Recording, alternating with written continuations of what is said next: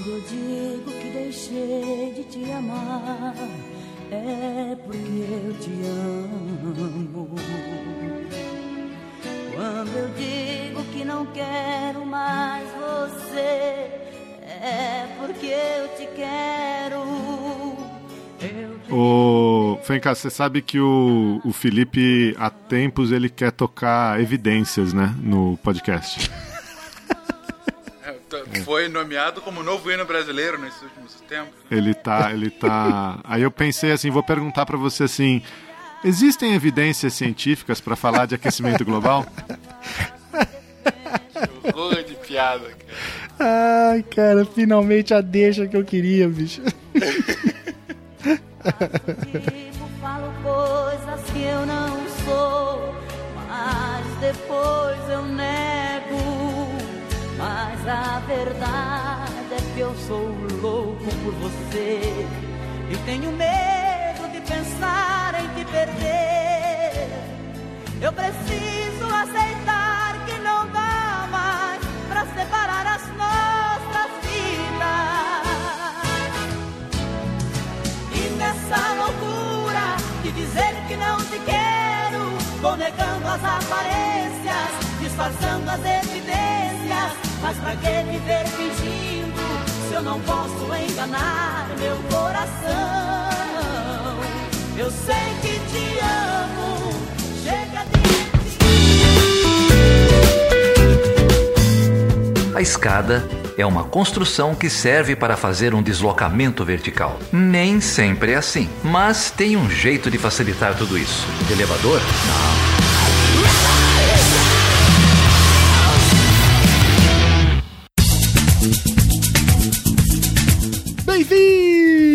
Bem-vindos a mais uma edição do Chutando a Escada. Meu nome é Felipe Mendonça. E eu sou o Geraldo Zaran. Hoje o chefe tá aqui, ele estará entre nós.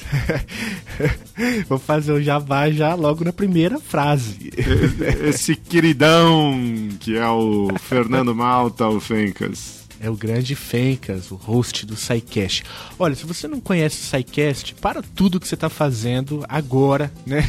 E assine o feed dos caras. Fencas veio aí com a gente conversar sobre um tema que é muito caro para ele: meio ambiente, mudanças climáticas, aquecimento global. Para isso a gente trouxe ele e um outro colega, o Ilan Cooperstein. Os dois têm experiência aí na área ambiental e vieram bater um papo com a gente sobre o, regime de meio ambiente e mudanças climáticas. É isso mesmo, é o segundo episódio do Chutando a Escada sobre o tema. A gente já publicou um lá com elas chutando a escada, mulheres e mudanças climáticas com a Helena, e agora a gente recebe aqui o Ilan e o Fencas para continuar no tema. É isso aí, uma baita conversa e o de sempre, né? Se vocês tiverem dúvidas, sugestões, questões, comentários, podem achar a gente no Twitter, no arroba chutando a escada, no Facebook, barra chutando a escada, no Instagram, no Telegram, no nosso grupo, t.me barra chutando a escada. Não vai faltar jeito de falar com a gente aí. Eu fiz questão de receber o Fencas aqui, que além de querer ouvi-lo falar sobre o tema, eu também quero que ele acabe com uma palhaçada que tá acontecendo aqui no Chutando a Escada. essa coisa de ficar vendendo cueca, essa coisa de ficar vendendo ticket pra nerd, isso aí tem que acabar, cara. Não, cara, só tem um jeito de acabar com isso, né, Felipe? É a gente, a gente conseguir uma forma de financiamento, autofinanciamento decente, né? Ah, mas seus problemas acabaram. finalmente, finalmente saiu uma forma do ouvinte e da ouvinte contribuírem com Chutando a Escada. É isso. Então, se você quer parar de me ouvir falar besteira... Por favor.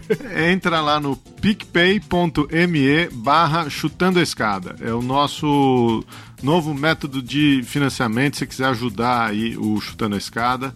PicPay é um aplicativo de pagamentos. O pessoal aí da Podosfera já conhece bastante. Você pode transferir dinheiro entre amigos, pode pagar boleto, pode fazer um monte de coisa com ele, carregar seu bilhete único se for aqui de São Paulo. Mas você também pode assinar o Chutando a Escada. É isso aí, Geraldo. Então, se você quiser contribuir, é fácil. Basta você fazer o download do PicPay no teu celular e procurar lá pro Chutando a Escada. A gente tem duas formas aí. Uma é que você pode contribuir com 5 reais e outra com 15 reais mensais. Pô, 15 reais mensais, 5 reais mensais, acho que dá, né, Geraldo? É o plano do cafezinho, né? Um cafezinho é o que? Uns, uns 3 reais, 4 reais? É, por aí, né? Dependendo. Por exemplo, se for no aeroporto, você vai pagar os 15 no café. é, um, é um episódio por semana, é um cafezinho por semana. Esse aí é o plano. É isso daí. Então, se você puder ajudar, ótimo. Se não, a gente continua também publicando aí gratuitamente, toda terça-feira no seu feed. E Geraldo, a gente nem começou direito com esse nosso programa de patronato, já tem algumas vantagens. Primeiro, se a gente conseguir alguns assinantes, a gente não vai mais ter que te ouvir falando sobre produtos esquisitos. Mas o queria falar na verdade outra coisa. Muitos ouvintes pediram e agora o Chutando a Escada também está disponível no Spotify, cara. Você acredita nisso? Como é que é essa história? Explica isso aí direito. Pois é, olha, a gente faz parte da rede Deviante de podcasts. Né? Os ouvintes aí mais assíduos já sabem disso. Agora, todos os podcasts do Portal Deviante estão disponíveis lá no Spotify. Basta procurar lá por Deviante que você vai encontrar o Chutando a Escada lá entre os outros podcasts do Portal Deviante. Então tamo aí no Deezer, tamo no Spotify. Tamo na p... toda. Tamo na p... toda. Mas vamos lá, Geraldo. Olha aqui, a gente recebeu alguns recadinhos aqui. Infelizmente não dá para ler todos, mas eu selecionei alguns. O Rodrigo Braga escreveu pra gente e ele agradeceu pelo último episódio e ele achou que a capa foi muito bem sacada. Valeu, Rodrigo. Olha, Felipe, chegou um recado aqui bem bacana da Natália Pessoni. A Natália está construindo a vida acadêmica dela lá na Faculdade de História da Universidade Federal de Goiás e a gente falou muito da Universidade Federal de Goiás no programa sobre assédio é, que as meninas gravaram com a professora Márcia Barbosa. É, e a Natália escreveu aqui parabenizando o programa e dando uma informação adicional. Ela está dizendo que além da demissão do professor Américo José dos Santos Reis, por causa de um caso de assédio, é, na semana passada houve a demissão de um outro professor do curso de Ciências Agrárias do campus de Jataí, da Universidade Federal de Goiás, professor chamado Rogério Elias Rabelo. A gente está dando aqui os nomes porque essas informações são públicas, saíram publicadas em portaria, etc. Né? É, então, ela dá aqui mais algumas informações, cita o trabalho é, da vice-reitora é, em exercício, a professora Sandra Mara Matias Chaves, é, faz aqui alguns, alguns outros comentários, enfim, um, um, e-mail bem legal na Natália, queria deixar aí registrado, tenho certeza que as meninas também estão é, agradecendo muito aí o feedback. Muito obrigado, Natália. Também quem escreveu pra gente aqui foi o Rodrigo Elias. Ele comenta o último episódio sobre comércio de armas no Brasil. Ele disse que o programa ficou muito bom, muito esclarecedor e muito urgente. E ele diz aqui que acha inexplicável o fato deste tema não aparecer nem um pouquinho na grande mídia termina parabenizando o podcast. É, o Rodrigo Braga também deixou um recado lá no Portal Deviante sobre esse último podcast, né? Lembrando que vocês podem falar com a gente no Portal Deviante, no nosso site, o chutandoescada.com.br, no e-mail, perguntas arroba chutandoescada.com.br e é isso aí. Olha só, Geraldo, e lá no Twitter, quem mandou também um recado foi a Duda, arroba Soyonaduda. Ela diz o seguinte: falando no Nexo, eu ouvi o podcast Tando a Escada com o João Paulo Charlot e bah, fantástico e revigorante. Posso dizer que atingiu o estado de perplexidade com as reflexões que o Charlot propôs. Muito bueno. Mas quero fazer uma contribuição sobre a parte em que ele fala dos gráficos. O Charlot fala que muitas vezes olha-se o material gráfico, as informações compiladas em uma apresentação que não é somente textual e em poucas vezes lê-se a partir desse tipo de material. Eu acho que pode ser uma questão também de aprender a interpretar estes gráficos. Assim como pode-se aprender a digerir fibras mais complexas intelectualmente, creio ser possível aprender a digerir fibras gráficas de modo que elas façam tanto sentido quanto as palavras. Isso aí, Duda. Duda fez uma defesa aqui enfática do trabalho dos gráficos dentro do Nexo. Você gosta de gráfico também, né, Felipe? Ah, eu gosto um pouco, né? Sabe, é porque gráfico é baseado em evidências, não é isso? Ah, é isso mesmo. Vai chegar o dia, Gerardo. É hoje Então, o dia. vamos lá, vamos lá. vamos pro papo. Por essa eu não esperava, cara.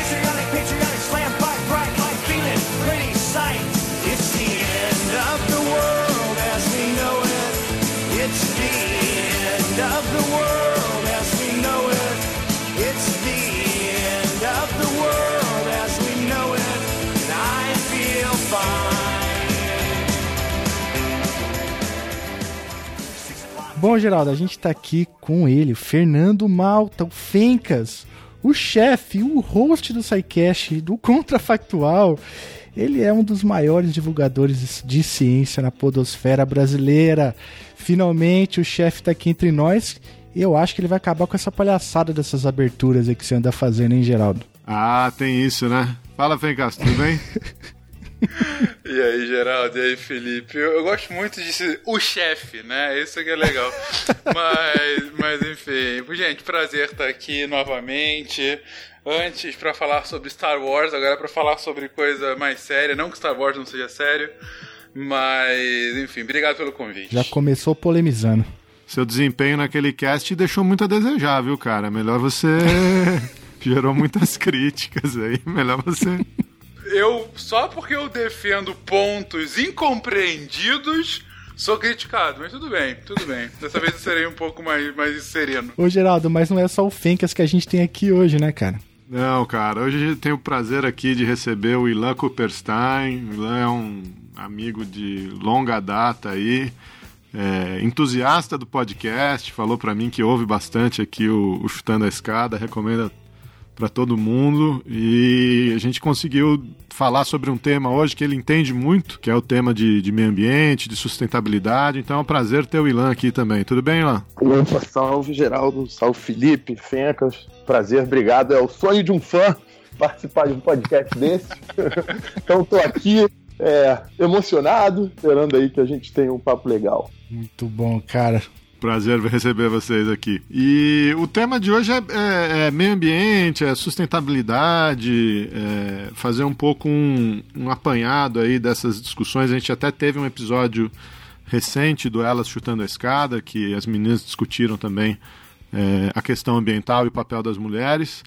E, e a ideia aqui é, é, primeiro fazer um apanhado do, do regime, né, da evolução do regime, é, que mais contemporaneamente aí é, a gente pode traçar primeiro a Eco 92 no Rio, depois o protocolo de Kyoto assinado em 97, entrou em vigor, se eu não me engano, em 2004, não é isso? Com é, com, com, a, com a- com a ratificação russa e com é, limites de, de compromissos de redução de emissões para apenas alguns países. Depois, em 2015, o é, Acordo de Paris, é, aí já com um, um sistema muito mais é, robusto, com metas autodeclaradas, mas com metas que aí incluíam a, a- a grande parte da comunidade internacional. Né? É, robusto são suas palavras, tá? É, bondoso, otimista.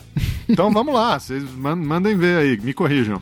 Não, não, não é nem correção. De fato, ele é muito mais abrangente, porque, é, em teoria, abarca todos os países, né? Com exceção agora dos Estados Unidos, que saíram do acordo. É, teve um outro país que saiu também, é, eu esqueci agora qual era, mas um país bem menor que já tinha saído antes.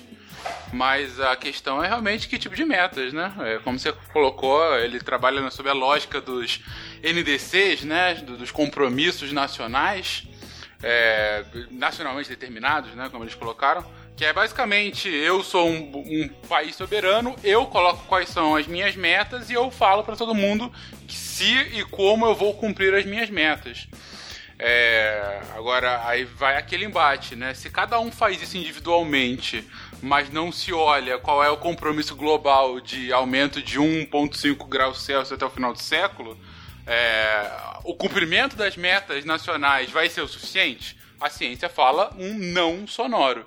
É, se todos os países de fato cumprirem as NDCs que eles falaram, e não é certo que se cumpra, ainda assim a gente está num cenário de 2,5, 3 graus Celsius até o final do século. Ou seja, é mais abrangente, mas está longe de ser robusto.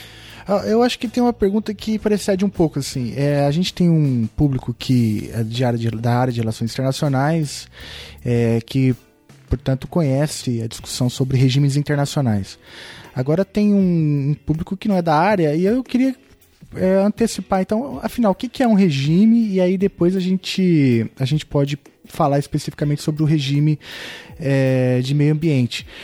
Então, Ilan, você pode definir para a gente aí mais ou menos o que que, o que, que, se, o que, que se quer dizer quando se fala, por exemplo, de um regime e mais especificamente do regime de meio ambiente? É, bom, o regime ambiente é bastante complexo. É, não sei se a gente pode se ater talvez ao regime climático, que também já é considerado um regime por si só, né, pela densidade já de, é, de regras, de compromissos, de acordos, de instituições que ele já, já criou. Mas é, é basicamente isso: é um conjunto de regras e instituições criados é, ao redor de um tema tido como global. Isso também é, é interessante discutir como é que mudança climática é global, é, apesar de, de, ter os efeitos locais. Então, por exemplo, na própria é, discussão sobre regimes ambientais globais, é, existe uma diferenciação é, que foi feita na academia, por exemplo, na década de 90, que o global pode ser de duas formas, né? Pode ser o global, porque acontece simultaneamente em vários locais do globo. Então, por exemplo, desmatamento é algo que acontece numa floresta na Indonésia, no Congo e na Amazônia. É, mas os efeitos dela, hoje, até por causa do clima, já se sabe que são globais, mas seriam efeitos mais locais. E algo como o regime climático que existe o, o entendimento científico de que uma emissão no Brasil impacta o globo inteiro. Então, traz toda uma discussão sobre soberania, né? sobre é, o, o, poder e, e, a ingerência que os estados devem ter sobre algo que impacta todo o, o planeta. E, e, é interessante notar que, como o Geraldo mencionou, o regime climático, talvez oficialmente, começa em 92, né, com a criação do, é, do, Eu esqueci a tradução em português, mas é o UNF. Convenção Quadro. Acordo Quadro, que também se baseia, na verdade, já é herança um pouco do é, modelo de governança para o que era o, o protocolo de é, Montreal, né, que era para o buraco na camada de ozônio. É, o que acontece é que o buraco na camada de ozônio também era causado por certas substâncias, mas era muito mais fácil, foi tido como um sucesso é, de como regime, em termos de, de, se criar regras no âmbito global, é, pautadas por estudos científicos, que de fato levaram à diminuição desse, do, do buraco da camada de ozônio com a, a diminuição dramática da emissão de, de, certos gases. O problema da mudança climática é, é que ela, ela é muito mais estrutural, ela é, tem o, o, o, Giddens, né, que já escreveu sobre isso, ele fala que é talvez o, o pecado do, do, da sociedade moderna, que é o, é o efeito da, da nossa industrialização, do, do, desenvolvimento, que, na verdade, a maior parte do tempo nem era sabido, né? Isso é, começa a ser estudado no século XIX, o efeito, é, os gases de efeito estufa, mas só vai ser descoberto mesmo o, a, prof, a profundidade do, dos efeitos que, que essa emissão causa desde a época da, da Revolução Industrial, mas na segunda metade do século XX. Só que isso in, in, é, basicamente influencia todo o nosso sistema econômico, político, social, cultural. É, e daí eu acho que também vem a complexidade, um pouco também o que o falou, que mesmo com todos esses acordos, ainda não se chegou a uma solução é, política ou técnica mesmo que é, aponte para uma para o que seria a solução, que é diminuir para menos de 2 graus centígrados o global ou um e-mail, fazer tudo para que não chegue a um e-mail. É, eu acho que muito devido a essa complexidade, porque toca em todos, tudo que a gente é, faz tem um efeito climático. Né? Então, pensar que a energia, transporte, o modelo de urbanização, é, de novo, desmatamento ou florestamento, é, resíduos. Eu estou puxando um pouco para temas urbanos, que é o que eu trabalho mais, mas não só urbanos, né? o, o uso da terra, é, agricultura, as técnicas de agricultura, o que a gente come, tudo tem efeito no, no regime de, de mudanças climáticas. Então, realmente, apesar de ser tido como um tema mais técnico ou científico, ele, ele abarca a estrutura social é, global. Então, é muito complexo tratar de, do, do regime climático, porque ele também interage com outros regimes, né? Regime de propriedade intelectual, regime é, econômico, de comércio, etc. Até pegando dessa, desse ponto que o Lan está dizendo, alguns pontos só para destacar aqui. Primeiro, eu concordo inteiramente. Uma das grandes complexidades da, do regime climático, do regime ambiental como um todo, é essa ligação intrínseca que tem, na verdade, discussões de desenvolvimento, né? Quando você começa a discutir desenvolvimento sustentável lá em Estocolmo, em 72, e desde então, todas as discussões ambientais que a gente tem, na verdade, são grandes discussões de modelos de desenvolvimento. Não à toa, o Brasil, até 2009, desde Estocolmo até 2009, era uma das lideranças dos países em desenvolvimento contrárias a qualquer tipo de acordo mais robusto do ponto de vista ambiental, mesmo tendo sediado a ECO 92, porque é, é, a, a diplomacia brasileira utilizava todas as discussões ambientais para levar à ideia de que, na verdade, uh, você tentar travar o desenvolvimento dos países que estavam ainda para se desenvolver era uma forma de, estagna de, de estagnação e de continuação do status quo. É, e isso só vai mudar lá em 2009, quando você tem, de fato, no governo Lula, uma mudança de postura é, é, de 180 graus da diplomacia ambiental brasileira, quando ele começa a ser uma das lideranças querendo, de fato, promover os debates climáticos e é um dos primeiros países que entrega uma meta própria realmente robusta de redução de emissões, enfim. Mas, uh, uh, não só isso, quando a gente está falando de mudança do clima em específico, você tem uma complexidade que é extremamente difícil de se lidar, que é a causalidade distante, principalmente da população média. Quando eu estou falando de mudança do clima, a gente está falando de emissões de agora e emissões dos últimos dois séculos que vão causar potenciais problemas futuros nas próximas décadas e séculos. Ou seja, você não tem uma causa e efeito muito claro. Se eu tô tendo um problema de migração hoje, de refugiados, eu sei que é porque um governo opressor está perseguindo uma minoria étnica. Ou mesmo eu sei porque é um problema ambiental lá, está fazendo com que haja uma massa de imigrantes. Se eu tenho um problema econômico, eu posso estimar que é por conta daquelas políticas econômicas que país XYZ adotou que está causando isso aqui agora. Agora, se eu chego para um formulador de política pública e falo para ele que até o final do século, caso haja um aumento de mais de 2 graus Celsius na temperatura média do planeta Terra, há uma possibilidade cada vez maior de efeitos climáticos abruptos que pode vir a causar efeitos econômicos da ordem de bilhões e trilhões de dólares. Isso é um grau de incerteza inacreditável. Como é que você consegue de fato lidar disso de um ponto de vista do formulador de política pública, num ponto de vista da população, que é quem dá a legitimidade para esse formulador de fato atuar? Então, assim, a, a discussão ambiental como um todo e climático em específico é uma das discussões mais pós-modernas das relações internacionais que continuam é, é, tentando se estruturar em instituições modernas. A gente continua na ONU, uma instituição que foi feita para que não acontecesse uma terceira guerra mundial. É ela o âmbito onde a gente tem esse nível de discussão. Então, assim, é, esse é um dos grandes problemas e que vai continuar acontecendo, porque é um problema sem precedente na história da humanidade. Como você vai agir com um problema que tem um grau de probabilidade, é, de, principalmente aqui de incerteza muito grande, é, em que a causalidade é difusa um problema global e local ao mesmo tempo e que você não tem qualquer tipo de premissa histórica no qual você pode se apoiar. Esse é o problema que a gente está lidando.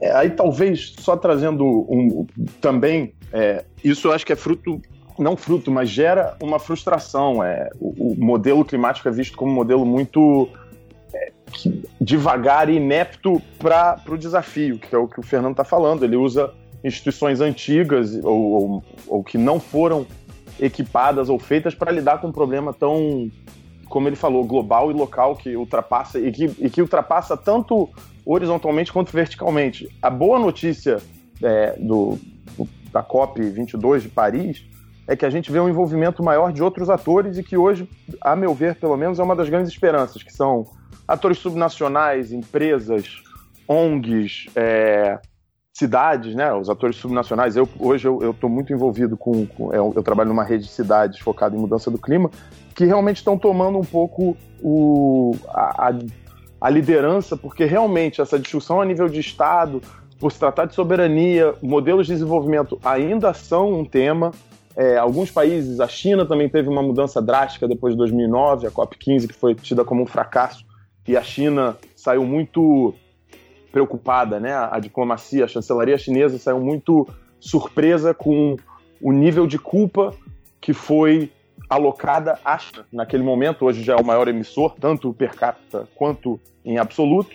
Mas é, esses outros atores estão realmente estão criando metas voluntárias, estão buscando financiamento, é, empresas também estão entendendo que já existe uma oportunidade econômica, é, que na verdade não só oportunidade econômica, mas é a única forma, é, seria a única forma de manter é, um, um, crescimento econômico é tratando da mudança climática e aí também aparece oportunidade em, em diversas áreas novas, porque realmente no sistema estatal é, o movimento é, é surrealmente lento comparado com a urgência do, do problema que a gente está encarando. Com certeza. E legal o Ilan tá trazendo isso, da questão dos outros atores, uh, e aí sai expandindo um pouco mais da questão só climática. Uh, todo o debate de desenvolvimento sustentável hoje está sendo pautado também na expansão dos atores. É, na verdade, viu-se que ah, bom, tem o, caso claro agora da evolução dos objetivos do milênio para os objetivos de desenvolvimento sustentável, né? Se a gente for ver lá a, a, cúpula do milênio e toda a discussão que você tinha para ter de fato um desenvolvimento, principalmente para países em desenvolvimento e não desenvolvidos, né? E aí você tem a criação daquela agenda com oito grandes objetivos, objetivos basicamente pautados em questões sociais, principalmente educação e saúde, principalmente para países em desenvolvimento e subdesenvolvidos. Aí você tinha lá os oito objetivos. Uh, bonitinhos para serem, para serem cumpridos até o final de 2015 mas era uma agenda construída por estados para estados. E aí, quando você chega na Rio Mais 20, você tem uma mudança abrupta com relação a isso, quando a própria ONU é, é, é tendo ouvido não só o feedback, mas principalmente tendo enxergado a própria evolução da discussão no mundo, ela viu que seria é, não só inadequado, mas como incompleto se você continuasse falando de estados para estados.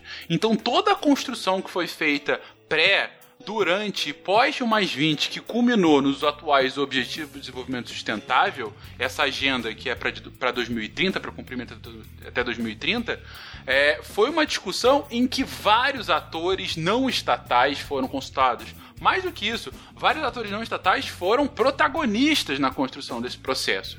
Então, por exemplo, o Pacto Global das Nações Unidas, que é digamos assim, o braço empresarial das Nações Unidas, né?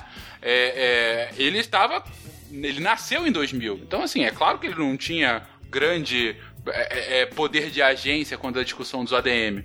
Agora, chega nos ODS, o Pacto Global é importantíssimo para isso. É, as empresas associadas ao Pacto Global, é, é, elas ajudam não só a construção, como hoje lideram ao cumprimento dos ODS sob um ponto de vista corporativo, no Brasil e no mundo. Ah, os movimentos sociais que durante a Rio 92 foram ah, quase que escanteados, na Rio Mais 20, não vou falar que eles foram abraçados, porque também você teve lá outras discussões em paralelo que aconteceram e tal, mas pelo menos tiveram um pouco mais de agência durante a Rio Mais 20 e uma voz um pouco mais presente na construção desses objetivos. As cidades foram uh, tiveram uma relevância muito maior durante, durante essa construção. O C40 virou um órgão de extrema relevância, principalmente para a discussão climática, mas não só para ela. É, é, então, assim, todos esses atores não estatais Uh, assim como outras organizações internacionais também mais envolvidas, elas acabam eh, tendo um protagonismo maior na discussão, no cumprimento e é, é, na averiguação desse cumprimento também. Tanto que quando você chega aos ODS, hoje são 17 Objetivos de Desenvolvimento Sustentável, você tem uma ampliação no escopo. Antes era só social, hoje é socioambiental. Uh, com, e também bem dois ou três objetivos mais voltados para o lado econômico. Ah, antes era só para estados, hoje você tem foco em todos os atores. Todos podem de alguma forma contribuir para os 169 metas dentro desses 17 objetivos. Então, assim, é, a ampliação da agenda ela é muito benéfica justamente pelo que o Ilan colocou. Quando você está ampliando essa agenda para outros atores, você abraça mais gente e você consegue de fato responder aos desafios. Você para de ter a visão de que o Estado vai prover todas as soluções é, de todos os problemas, quando você começa de fato a ouvir e, e responsabilizar também outros atores. Claro, aí você tem outras discussões uh, bem complexas a partir daí, mas que tipo de responsabilização pode uma empresa ter pelo não cumprimento de um ODS? Uhum. Uh, até que ponto, de fato, a gente vai engajar movimentos sociais para cumprir isso quando ele tem um poder de agência uh, interessante, mas muito desigual perante outros atores com muito mais capital? E como é que fica isso? Claro, você sempre você está ampliando os atores, você amplia também as discussões que emergem a partir daí. Mas o lado legal é que de fato você está dando mais voz a mais gente para que mais soluções sejam chegadas. E essa é o atual estado das coisas num panorama de desenvolvimento sustentável e em clima em específico.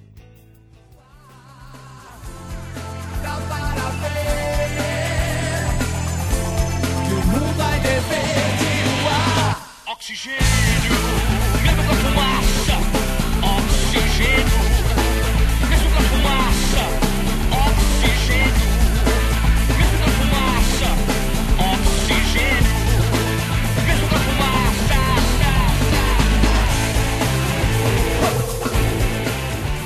Você vê, né, Felipe? Você traz dois caras que entendem do assunto, que são apaixonados pelo assunto.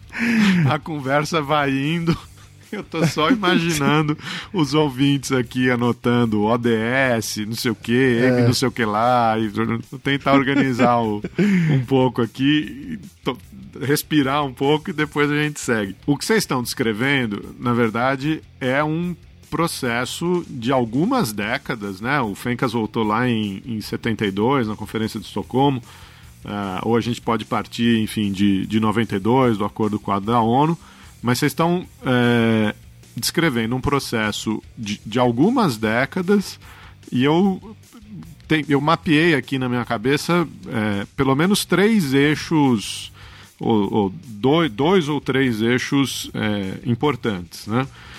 É, um é o, é o eixo do regime de mudanças climáticas. E aí vocês mencionaram algumas vezes o regime, um regime ambiental, um regime de mudanças climáticas, só para deixar é, mais claro para o ouvinte, quando a gente fala de meio ambiente ou de um regime ambiental, é um regime muito mais amplo é, do que mudanças climáticas. Né? Então você pode estar tá falando de controle de biodiversidade, de desarmamento, de poluição dos oceanos, é, to, todos temas aí é, é, ligados ao meio ambiente, a né? qualidade do ar, emissões, enfim. É, o regime de mudanças climáticas que vou dizer aqui, vai que nasce mais ou menos com o acordo quadro da ONU é, em 92 e com o processo das COPs, depois com Kyoto, agora com Paris, é, é um regime que trata é, do aumento da temperatura do planeta como sendo fruto da ação humana. e aí os países vão tentar mitigá-lo de alguma maneira, né? evitar que essa temperatura é, continue subindo, é, é, é, sobre isso que gira, é, o, o, regime gira em torno disso. Né? É, então, uma coisa que vocês estão, descrevendo aí é a evolução deste regime de mudanças climáticas, que, como vocês muito bem disseram, é, é frustrante da perspectiva dos estados, né? É, então você tem lá o, o, primeiro acordo em 92, um protocolo de Kyoto em 97, é, a negociação do pós-Kyoto. Né? Kyoto era um acordo é, que falava de uma redução percentual com base no nível de emissão de 1990. É, Paris é um outro tipo de acordo, né? é um acordo que fala aí dessas metas autoimpostas para evitar que a temperatura do planeta suba um grau e meio. Quer dizer, a gente já teve uma, uma mudança. E neste processo de negociação estatal, é, vocês descreveram muito bem, é, é para aí que a gente vai caminhar, eu acho, a entrada é, de organismos não estatais, ou de instituições não estatais. Né? É, 92 já tinha sido pioneira lá pela participação de ONGs, mas, é, se eu não me engano, a partir de 2009, a partir de Copenhague principalmente, né? é, as empresas entram uh, de uma maneira uh, mais, not mais notada, outro, outros atores privados participam do regime é, e, e, acho que é nisso que, que tem muita gente apostando, né? É, então acho que esse é um, é um processo. Junto é, com isso, ao mesmo tempo que isso vem acontecendo, vem acontecendo uma modificação no sistema das Nações Unidas. Né? É, principalmente aí a partir uh, do fim da Guerra Fria, a ideia de, um, de, uma nova ordem mundial, agora a ONU pode funcionar, etc. Uh, a Conferência do Milênio, lá no, no ano 2000, estabelece uh, as metas de desenvolvimento do milênio, eh, que também teriam que ser implementadas até 2015. você tem uma série de, de problemas aí nessa, nessa implementação, e aí aparecem as metas de desenvolvimento sustentável, que acho que também é um conceito que a gente pode é, é, examinar em algum momento, essa ideia de desenvolvimento sustentável, de sustentabilidade, uh, que também tem um histórico muito relacionado com, com o regime ambiental. Né? É, e aí essas duas coisas se sobrepõem. Né? É, essa expansão de temas e de agenda das Nações Unidas, uh, primeiro com as, com as metas de desenvolvimento do milênio, depois com as metas de desenvolvimento sustentável, que não tratam apenas de meio ambiente, tratam de, de redução de pobreza, de igualdade de gênero, é, de saúde pública, de uma série de, de, é, de, outros elementos, mas essas, acho que essas duas, é, essas duas temáticas se sobrepõem né, no centro da agenda. E aí, uma terceira via aí, que vocês mencionaram também, que é o Pacto Global, né? É, que também é um instrumento criado, se eu não me engano, no final dos anos uh, 90, que traz as empresas para dentro, mais ou menos, para dentro do sistema das Nações Unidas. Né? É, tem que estabelecer aí uma série de parcerias, de boas práticas, é, de maneiras com que as, as empresas possam contribuir com os objetivos das, das Nações Unidas. Então a gente está vendo a, a, interseção né, na discussão sobre é, mudanças climáticas e sobre sustentabilidade, a gente está vendo a interseção desses três movimentos. É isso? É isso e mais, Geraldo. É, é, com certeza. Eu acho que isso, mas como eu tinha falado, eu acho que é interessante a mudança climática porque tudo, toda atividade, tanto individual quanto social, vai ter algum impacto. Então, até outros regimes também é, que ainda não tratam disso de forma suficiente também estão envolvidos. Tipo, é, vou dar um exemplo da Índia, por exemplo. É, é, existe hoje uma pressão muito grande sobre a Índia para tomar ações mais ambiciosas em relação à, à mudança do clima. É, a Índia, de novo, como o, o, Fernando mencionou, historicamente é um dos países que se coloca como é, defensor do desenvolvimento e que uma, uma agenda climática ambiciosa seria algo que pararia ou, ou seria um obstáculo para esse desenvolvimento, uma forma dos países mais ricos criarem um, um, obstáculo e, e, congelar né, essa, esse, essa desigualdade econômica que existe no mundo. E aí, recentemente, por exemplo, a Índia, de forma bastante inovadora, criou um sistema de subsídio para a produção de placas solares, né? É, para criar energia solar, que é considerada uma energia limpa. E, basicamente, no mesmo ano, na OMC, os Estados Unidos foi processou a Índia, falando que eles não poderiam prover incentivos apenas para a indústria nacional. E ganharam.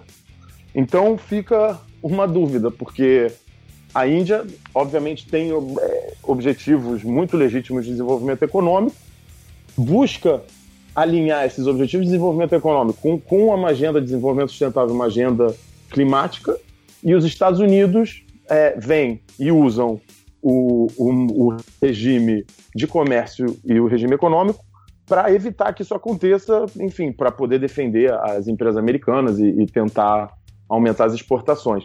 Então, é, são vários, é, várias tensões que, que vão se criar a partir disso, porque realmente afeta é, toda, toda atividade é, econômica, social, política do, do, sistema global, como a gente conhece, o sistema global mesmo, de todos os atores, desde o indivíduo até as organizações nacionais, passando por tudo que tem em, entre os dois. É, então são esses eixos que você colocou e, e com, basicamente com tudo, que ainda falta, né? Essa, essa transversalidade é muito é, difícil, muito complexa, a, além também do que o próprio, de novo, é, referindo ao, ao, Fernando, que é a incerteza. É, o, recentemente eu estava numa cidade é, falando com a prefeitura e eles falaram, eles se comprometeram com uma meta que é da, da C40, que todas as cidades da C40, quase todas já estão se comprometendo, que é chegar a 2050 é, com zero emissões, né? E aí seria o cumprimento da parte que cabe a essas cidades.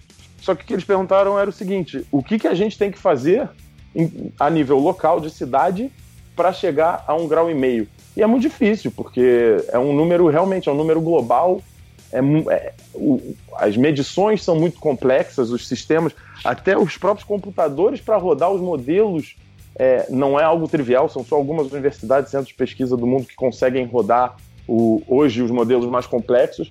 E, e fica essa dúvida também: é, como é que você traduz essas metas globais para desde o indivíduo, ou seja, o que, que a gente tem que fazer para chegar até a uma empresa, uma prefeitura, um governo é, regional, o, o, governo nacional, uma região, o Mercosul, qual é a política que o Mercosul tem que adotar para chegar à meta de Paris? É, é bastante complexo e, e, eu acho que a ciência talvez seja o, o, o outro eixo aí que a gente não, não mencionou tanto, mas que é, é crucial, porque é, também é, é, a base de todo o, o, o, sistema, e é uma ciência não exata, obrigatoriamente pela complexidade dela. Então, deve existir aí também outra coisa que é, é como traduzir conceitos científicos extremamente abstratos para ações concretas e, e claras, né? Pro, tanto para o formulador de política quanto para qualquer outro é, tomador de decisão em, em, nesses âmbitos que a gente estava mencionando.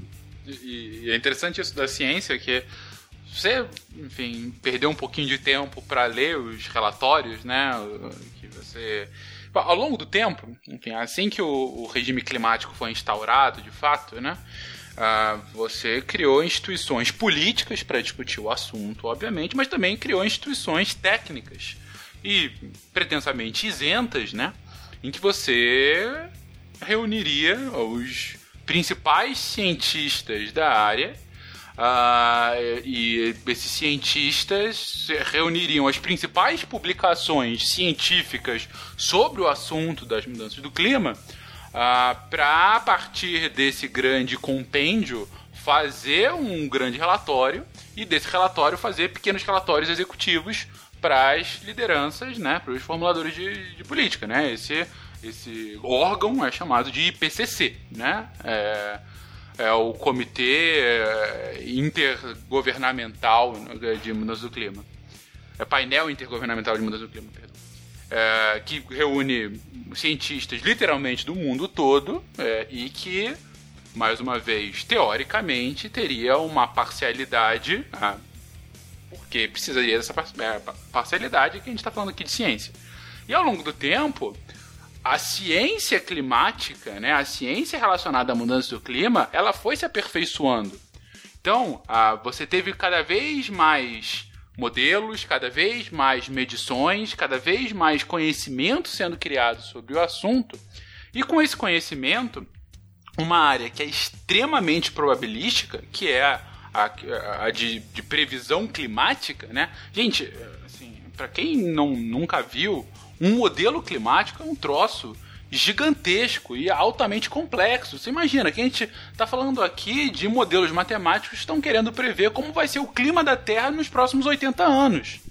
Não é um negócio simples, né? E claro que é um negócio que tem uma margem de erro, tinha muito mais antes, e hoje essa margem de erro vai, sendo, vai diminuindo.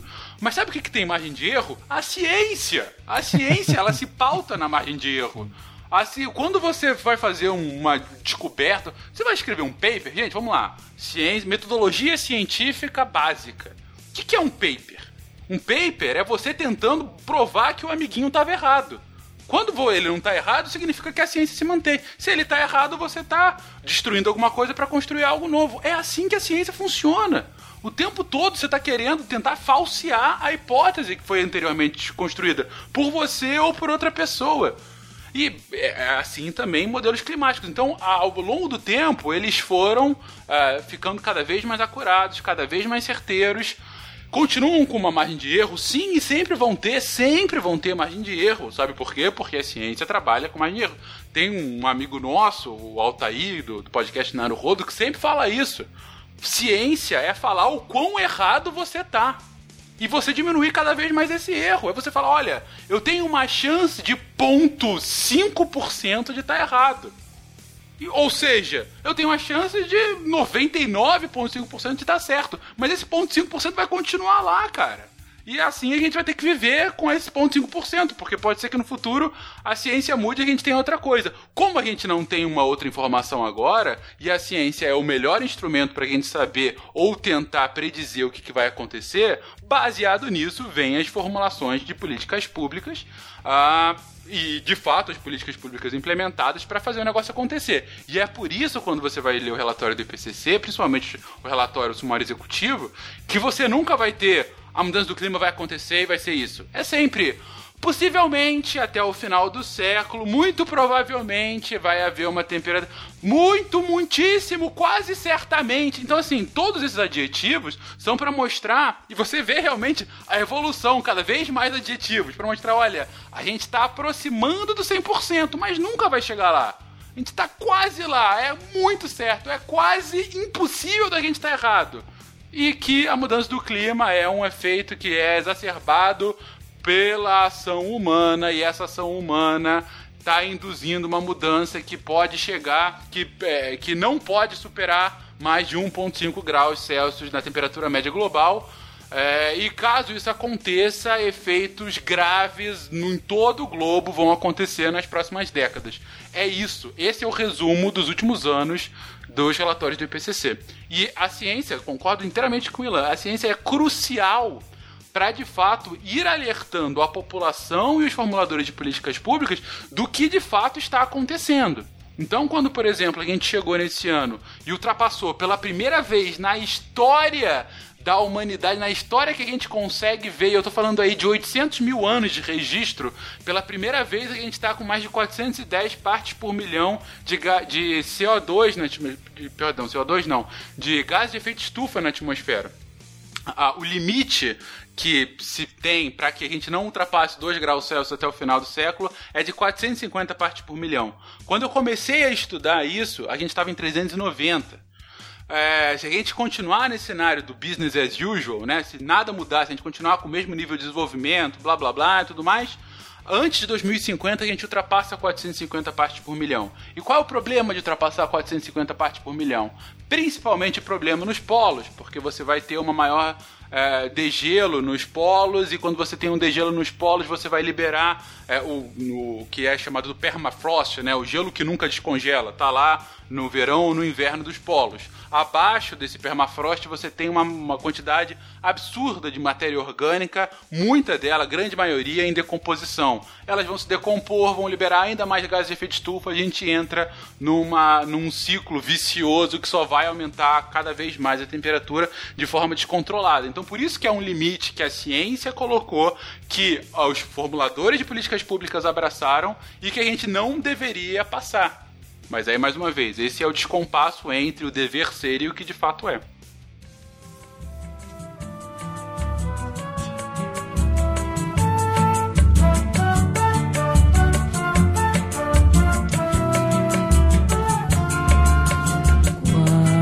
Quando o sol se derramar em toda a sua essência, desafiando poder da ciência para combater o mal. E o mar, com suas águas bravias, levar consigo o pó dos nossos dias. Vai ser um bom sinal. Os palácios vão desabar sob a força de um temporal. E os ventos vão Por sufocar. isso que a gente chama o Fencas, que é pra dar cenários positivos, né, pra gente. Ah, pra gente conseguir dormir bem à noite. Só, só tietar rapidinho, o Brasil, porque por acaso foi a minha tese de mestrado, o Brasil é o único país do mundo que replicou o IPCC a nível nacional com o painel brasileiro de mudanças climáticas, que é, é sediada, porque realmente é, também é uma rede que, que revisa toda a bibliografia é, climática, ou a maior parte dela brasileira, mas sediada no- na UFRJ, né, na COP. E, e o Brasil foi o único país do mundo que tentou replicar o mesmo modelo, tanto a parte política de divisão entre estados e representações, quanto a parte científica.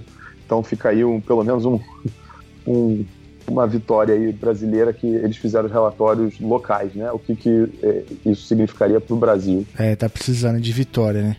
de alguma vitória.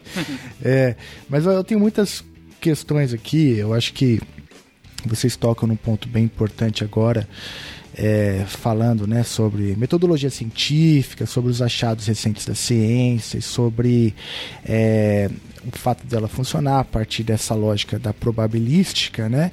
E claro, isso está aliado com o que vocês falaram antes da ideia da causalidade, ou até mesmo da causalidade distante. O Fencas fala com muita paixão. Até parece que ele é host de um podcast de divulgação científica, né? Com tamanha, tamanha paixão, né? É, mas o, eu queria que voltar em alguns pontos, né? Porque é, lá no início da conversa, ah, alguém coloca aí um- uma questão que eu achei muito interessante, que é a seguinte: o, o tema da, né, das mudanças climáticas é um tema extremamente complexo, uma palavra que surgiu aqui muitas vezes, né? Porque tem uma causalidade distin- distante e que envolve temas que são globais, mas também a gente sente no cotidiano, daí a necessidade de pensar ações locais, né? Daí a necessidade de pensar os atores subnacionais. É, e ao mesmo tempo, esse tema que é global, local, ao mesmo tempo, que é estrutural e que é cotidiano, né? que passa por estados, mas passa por empresas, é, ele está, enfim, estruturado dentro de um regime que funciona a partir do que vocês chamaram de instituições antigas, né? Então você tem o primeiro descompasso aí, que é um, o Fencas até fala que esse talvez seja um, um tema pós-moderno, né? Porque exige é, é, movimentação em todos os níveis e ao mesmo tempo a gente tem essa, essa tensão com o próprio regime que ainda Gostemos ou não, embora vocês tenham apontado alguns avanços, ainda depende bastante dos estados, né? É, o Fencas fala em determinado momento do poder da agência, da desigualdade. Esse exemplo que o Ilan traz sobre o contencioso no OMC entre Estados Unidos e Índia é bem sintomático nesse sentido, né? Porque fica evidente que é, existe desigualdade, né? E que, a, por exemplo, se a gente pegar também as ações mais recentes do governo dos Estados Unidos, a gente percebe que, por mais que os atores subnacionais, por mais que os movimentos sociais, por mais que as empresas tenham uma importância, o Estado também tem, né? Não, não, sei dizer se é o mais importante, mas eu arriscaria dizer que tem tanta importância quanto todos os outros somados. Né? É, é, e por que, que eu estou trazendo à tona isso? Né? Porque na literatura da ciência política, a gente estuda bastante aqueles efeitos né, da ação coletiva, o movimento do carona, do free rider, né, ou é, até, até mesmo vocês mencionam né, que o problema é tão grave que demanda solução imediata, embora mesmo com causalidade distante, isso demanda investimentos. Né? Então, o, eu estou chamando atenção para esses pontos porque é, me parece que há essa tensão, né? Um tema que é global, que tem impacto cotidiano, me parece, pelo que vocês me falaram, que ainda depende muito é, da, do poder de agência do Estado, até por conta do peso desproporcional que ele tem nessa equação. É, e as políticas recentes do Trump né, parecem que acabam corroborando um pouco essa, essa ideia. Né? Embora no caso dos Estados Unidos é, a gente tem visto coisas interessantes também ocorrendo. Né? O governo é, federal norte-americano começa a, apresentar sinais de refluxo, né? É, o Acordo de Paris, é, do Acordo de Paris, como vocês citaram, mas a gente vê também reações em outros níveis, né? O caso, por exemplo, do, do, dos estados, né, do federados, o caso da Califórnia, que, que atua no sentido de cumprimento das metas, independente é, das ações do governo federal, independente da Casa Branca. Mas ainda assim, né, faz sentido isso, né? Como, como equacionar então um tema que é extremamente complexo e demanda soluções de todos os níveis, de todos os níveis, com regimes que ainda são centrados é, no Estado. Né? E mesmo naqueles temas onde os outros atores têm importância, como que fica do ponto de vista do investimento? Porque é, fazer essas adequações todas imagino, é, demanda recursos, né? Como que fica aí essa, essa questão dentro do, dos dilemas da ação coletiva, dos dilemas né, do freeriders e assim por diante? Isso se fizer sentido, né, cara? Porque às vezes eu tô fazendo uma pergunta idiota e você simplesmente ignora. Faz todo sentido. Faz total sentido. Para começar, é, realmente, o, por exemplo, o governo da Califórnia declarou guerra política ao governo nacional em relação à, à política climática, tanto que agora, em novembro, o maior evento climático do ano, que é o, a cúpula de ação, global de ação climática, que é a primeira vez que vai reunir todos os atores não estatais, e apesar de não estatal, é não estatal de governo nacional, porque vai reunir uhum. governos é, subnacionais, na Califórnia. É, e isso foi um enfrentamento direto. E existe uma tentativa, existe um movimento, por exemplo, de cidades norte-americanas, com que é o hashtag We're Still In, nós ainda estamos dentro, cidades que mantém o compromisso com, com o Acordo de Paris. E aí é uma. É, eu acho que é algo a se observar se realmente todos esses atores juntos, isso novamente pode ser uma visão otimista ou até ingênua, mas todos esses atores juntos não conseguem, talvez, é, não ultrapassar, mas tornar o Estado menos relevante, porque se a gente pensar, por exemplo, cidades emitem 75% dos gases de efeito estufa hoje na Terra, representam 3% do espaço terrestre. Então, todas, quase todas as emissões ligadas a transporte, é, resíduo, energia é mais complexo, porque energia, por exemplo, no Brasil é muito mais centralizado, mas em vários países energia também estão em poder de, de agentes é, subestatais. Uhum. O Estado continua extremamente relevante, né? Não dá para falar de regime climático sem o Estado, mas a gente vê esse fortalecimento é, num dos regimes que eu acho que talvez tenha mais força o, o, esses outros atores, onde muitas vezes eles são apenas consultados né, em outros regimes e, e não tem força. Nesse, é, apontam aí para um caminho, novamente, é bem recente, 2012, é, começa, o Acordo de Paris fica mais claro, porque aí você vê brotar é, compromissos de todo tipo de, de, de entidade, né? E justamente para se alinhar com, com a meta de, de Paris. Mas também vale lembrar que aí tem um, um, um, tema que é profundamente com a agenda climática, que é a da desigualdade econômica. Existe um compromisso de 100 bilhões de dólares por ano até 2030 para a ação climática, onde se espera que maior parte desse dinheiro, dessa verba venha é, dos estados mais ricos. E isso por uma razão ética. São os que mais poluem. É, hoje são os que mais poluíram historicamente. É, e aí também é muito, eu acho muito interessante a discussão ética mesmo, porque só trazendo uma outra ilustração, na década de 90 saiu um relatório da World Resource Institute, que é um dos maiores, uma das maiores ONGs internacionais, que colocava, se eu não me engano, era Brasil e Índia entre os 10 maiores emissores absolutos, né? E, e de fato, a, aquela ciência não estava errada. Só que aí entra como é que a ciência pode ser usada e ela é, e ela é co-produzida com a política. Imediatamente, uma, um think tank é, indiano falou assim, ok, esses dados são, são é, verdadeiros, né? Porque o relatório falava que todos aqueles países tinham que diminuir imediatamente. Aí eles falam, mas bom, primeiro a gente tem que dividir emissões que eles chamavam emissões de luxo e emissões de sobrevivência. Uma coisa é uma mulher indiana que tem que cozinhar com carvão vegetal dentro de casa para alimentar uma família, e aquilo ali emite, obviamente, muito gás de efeito estufa. Outra coisa é um americano que tem três é, caminhonetes em casa e mora a 30 quilômetros do centro da cidade. Para usar né, categorias um pouco, é, talvez, o clichês, né, mas que de fato existem. E, e, a outra coisa que ele falou era per capita e histórico. Então, a ciência dele, que eles trouxeram também estava correta, colocava Brasil e Índia lá atrás. Né? E, e, a responsabilidade, de repente, aparecia muito com Estados Unidos, vários países da Europa, Japão, que seriam os mais responsáveis. Existe uma ciência certa aí? Não, é porque realmente são decisões políticas também de como usar esses dados. E aí, por isso que esse dinheiro é, que, que seria alocado, e não está sendo, isso é algo importante, desde a época de Kyoto, que também já havia previsão de fundos, isso nunca é feito nesses valores. É, é crucial, porque o maior efeito das mudanças climáticas vai ser sentido, vai agravar ainda essa desigualdade, porque quem menos emite, por exemplo, são países da África subsaariana, Sudeste Asiático, são os que mais vão sofrer os impactos pelos modelos atuais.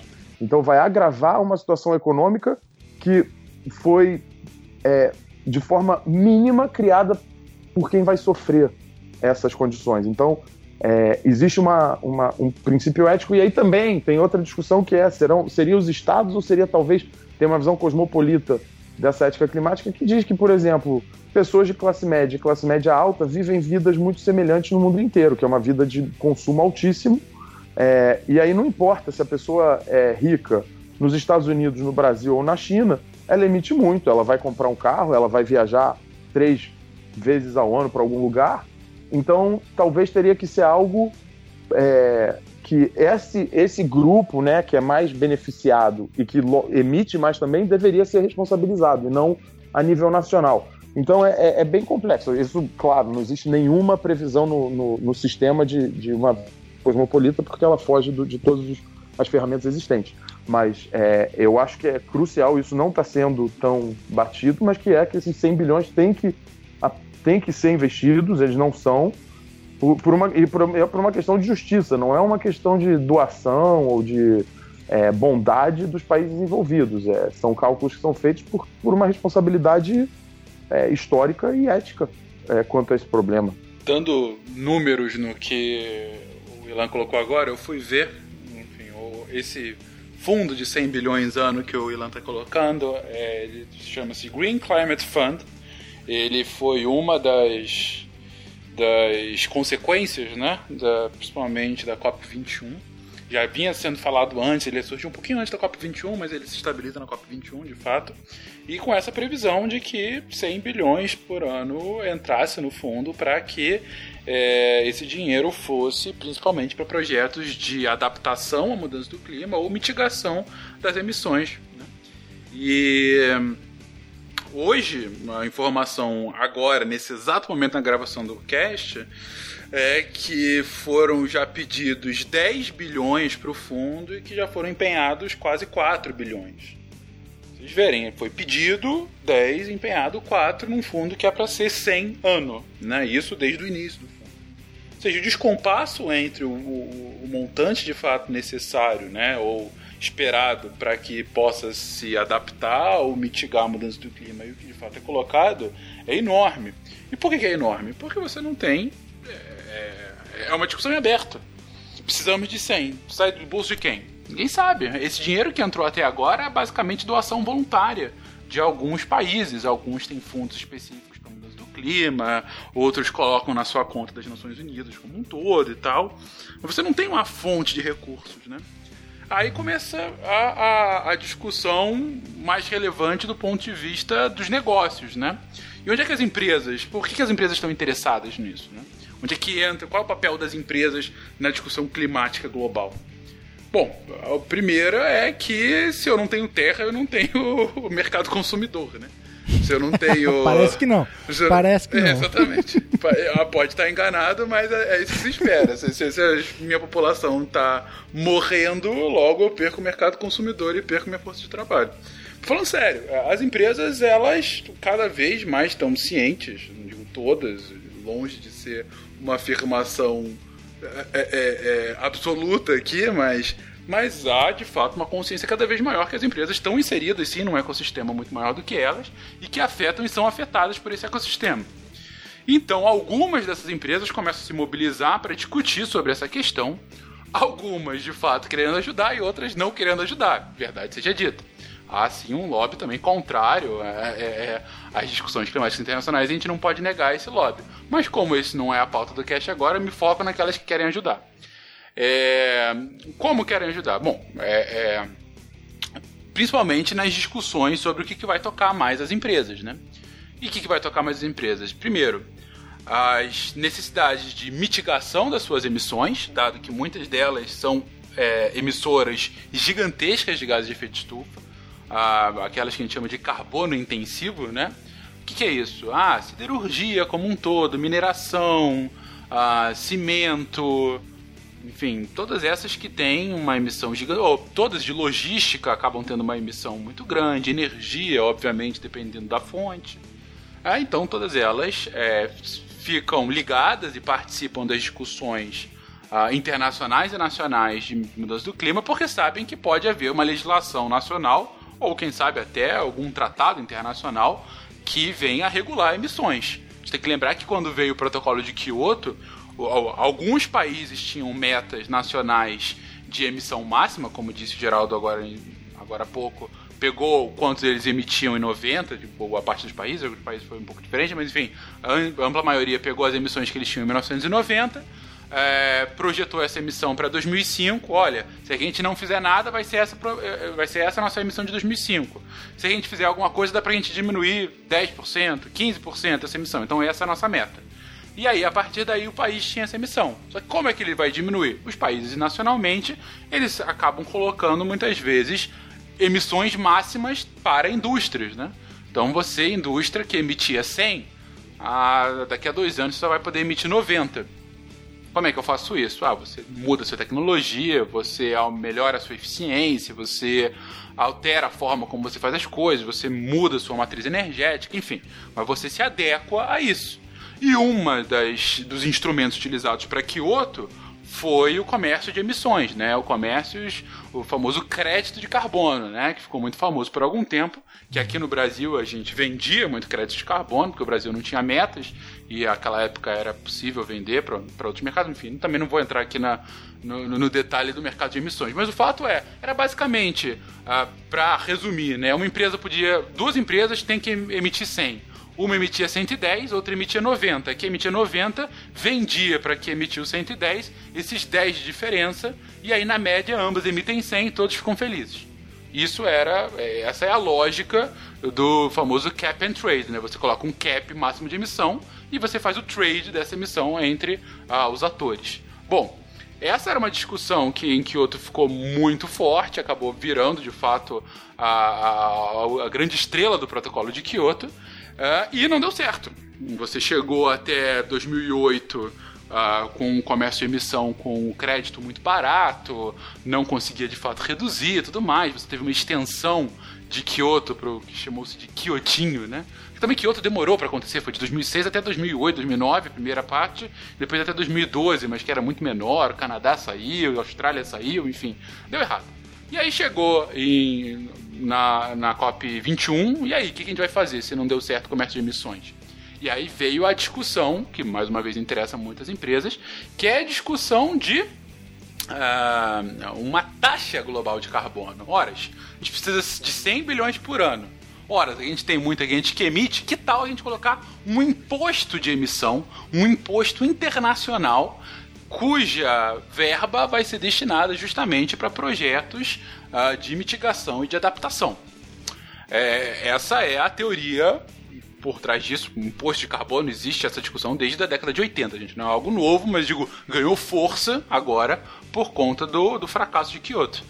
É, do fracasso, enfim, fracasso não absoluto, mas enfim, do fracasso de Kyoto. E aí você tem é, é, o início dessas discussões, ok, como é que vai ser essa taxa, quem é que vai regular, quanto vai custar, quem vai cuidar desse dinheiro, para como vai ser utilizado, como isso vai ser internalizado nacionalmente em cada um dos países que vão fazer parte. Mas e se o país X entrar e o Y não entrar? Isso não vai ser uma espécie de dumping ambiental? como é que a gente vai fazer isso? Porque para fazer uma taxa global todos têm que entrar. Se um não entrar, um tá saindo na frente. E aí, obviamente, você tem a discussão inicial e essa discussão não vai para frente. E hoje volta-se a discussão no mundo todo de mercados de carbono, mas não um mercado global, e sim de mercados nacionais de carbono ou de taxas nacionais para carbono. Ou seja, a Alemanha, por exemplo, em determinado momento falou: ok, agora você vai ter um imposto sobre carbono, tá aqui o tamanho do imposto, empresas. Tudo é, é sua emissão, qualquer sua atividade produtiva aqui, você vai contabilizar o quanto você emite, baseado em quanto você emite, você vai pagar mais X, que vai ser o imposto de carbono. Essa é a lógica uh, alemã. Enquanto isso, sei lá, o Chile, eu acho, aqui na América Latina é um bom caso, começou a, não, eu vou fazer um mercado de emissões. Eu vou ter um cap, eu vou ter um máximo que a empresa vai poder emitir e eles vão fazer esse comércio aqui dentro e a partir daí eu vou ter um preço do carbono e esse preço vai ser regulado, ou seja, uma empresa vai comprar de outra empresa a permissão de emissão uh, e a partir daí você pode internalizar nos seus planos, né? O Brasil atualmente tem conversado, atualmente digo, nos últimos cinco anos já tem conversado sobre a possibilidade de implementar nacionalmente um mercado de emissão, mais do que uma taxa, muito possivelmente vai ser um mercado se a, quando a CNI ouve taxa de carbono, ela começa a tremer de medo. é, mas, enfim, também não sem motivo, né? CNI, Fiesp, tudo, a galera, enfim, representante da indústria. Não sem motivo, até porque a gente sabe, a própria CID, por exemplo, de combustível, ela era para ser uma taxa de amenizar o, o, a volatilidade do, do, petróleo no mercado internacional e hoje virou uma taxa uhum. para cobrir os cofres do governo. Uhum. As empresas não querem isso novamente aqui no Brasil, então deve ser possivelmente, assim, tudo especulação ainda, pode vir um mercado de carbono e pode vir, digo, daqui pelo menos dois anos até que isso de fato venha a acontecer. Aí vem as discussões, ok, mas como é que vai ser a regra do mercado? Quem é que vai regular isso de fato? Para onde é que vai ser usado? Enfim. É, mas é essa discussão que as empresas ficam atentas, né? Ou seja, elas ficam atentas no que elas vão ser influenciadas ah, e como que vai atingir o negócio, porque você começa a pensar, ok, se eu vou ter uma taxa de carbono ou se eu vou ter que trabalhar com um cap, ou seja, um mercado de carbono, significa que qualquer é, investimento meu de médio e longo prazo, hoje eu já tenho que pensar que isso pode vir a acontecer.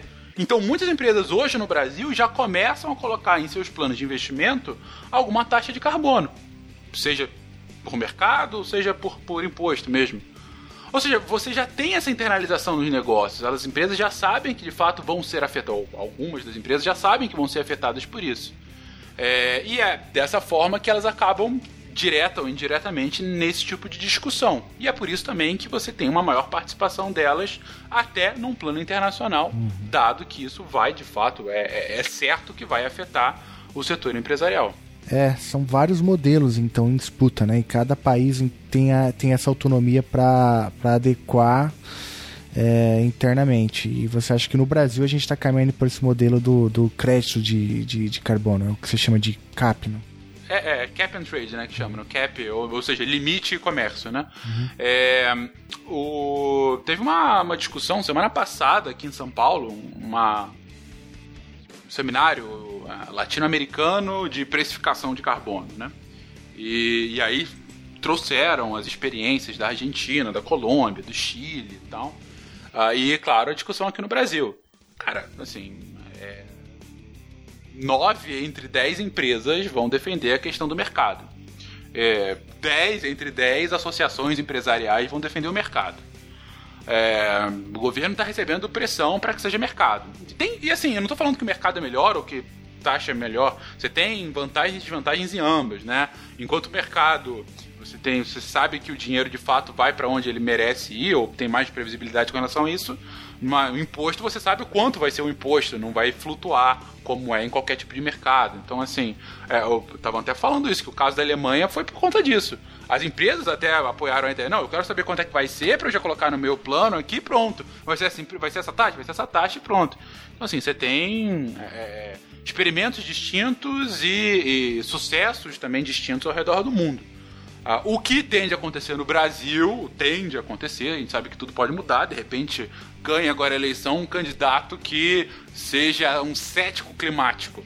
fala que tudo isso é besteira, tem que fazer usina termoelétrica a carvão mineral, sabe? No meio da Amazônia. pode acontecer, gente. O que, que a gente pode falar? Mas enfim, mas caso isso não venha acontecer, a tendência hoje é que a partir do início de 2020, sei lá, no início da próxima década, a gente deve ter o início de uma regulamentação de mercado de carbono aqui no Brasil.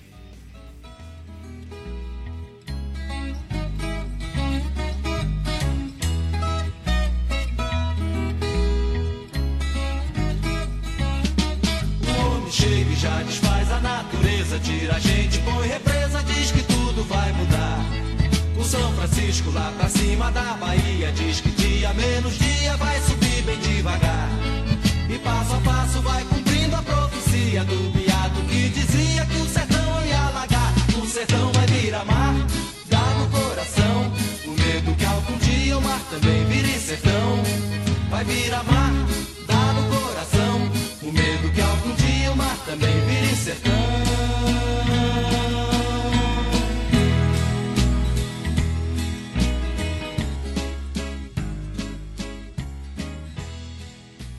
a questão do, do mercado, eu, é, eu sempre acho que a, é, tudo gira em torno da definição das cotas, né? É, pode funcionar ou pode não funcionar, dependendo do quão generoso for a, a, a definição das cotas de emissão por indústria, né? É, porque, enfim, é, se você tiver sabendo como o nosso sistema político funciona, né? Você pode ter um, um, um, um sistema onde você estabelece um mercado e as empresas fazem pressão junto ao governo para terem subsídio, para terem isenção, para terem um, uma cota extra aqui, uma, um, um, benefício ali, e no final das contas é, existe um mercado, mas ele afeta muito pouco a, as emissões é, como a gente vê hoje. Né? Mas vou aproveitar que você estava explicando aí, Fernando, que, que cada país faz de um jeito, que o Brasil faz de um jeito, que a Alemanha faz de outro, é, e perguntar para o Ilan, porque o Ilan é, tem uma experiência na China, não é isso, Ilan? É, você mencionou seu, seu mestrado aí de passagens. Esse mestrado foi escrito em chinês, não? não, não. O mestrado eu, eu não fiz na China, porque, pelo menos nas universidades que eu visitei lá, o professor definia o tema. Estava um pouco fora do, do, do, do que eu esperava para o mestrado. Não, eu trabalhei na China por três anos no Centro Brasil-China de Mudanças Climáticas, que era um, é um centro entre é uma parceria entre a COP, que é a Escola de, de Pós-Graduação em Engenharia da UFRJ, e a Universidade de Tsinghua, que eles, de forma muito modesta, chamam o MIT da Ásia.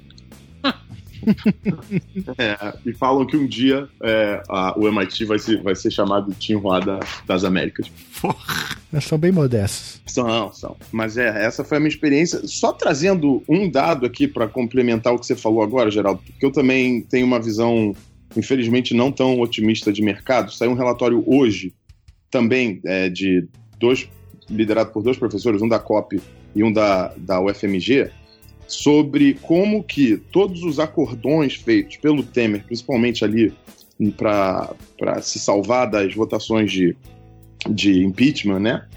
É, só os acordos com a bancada ruralista já estouram a meta do Brasil. Se seguidos de fato, todas as concessões que ele fez, é, mais ou menos 70% das emissões do Brasil vêm de uso de terra e desmatamento. Então, apesar da gente falar da indústria ser extremamente relevante, o setor rural no Brasil, e isso é um pouco fora do normal, porque países no estágio de desenvolvimento do Brasil não têm esse perfil de emissões, mas tem que passar por essa área, e essa área é extremamente politizada, é uma bancada que está cada vez mais forte e, e, e, que sequestra essa pauta. A gente está vendo aí toda essa polêmica essa semana de, de liberação de agrotóxicos, então é, apesar do mercado ser importante, é, são pontos nevrálgicos da política que vão realmente afetar e eu não vejo isso acontecendo em um, em um governo próximo, porque essa bancada está muito articulada. Qualquer próximo governo na coalizão é muito provável que não enfrente essa bancada ruralista e só o que eles já conseguiram nos últimos dois anos, é, segundo esse estudo que saiu hoje,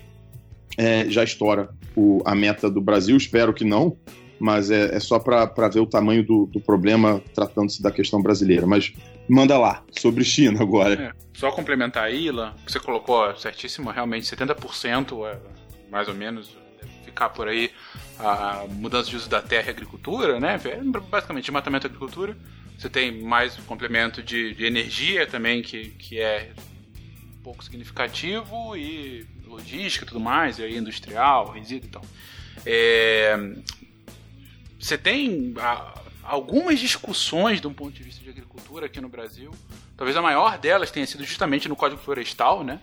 E a grande inovação que trouxe o Código Florestal para a gente foi a questão do, do cadastro ambiental rural, né? Que você tinha aquela.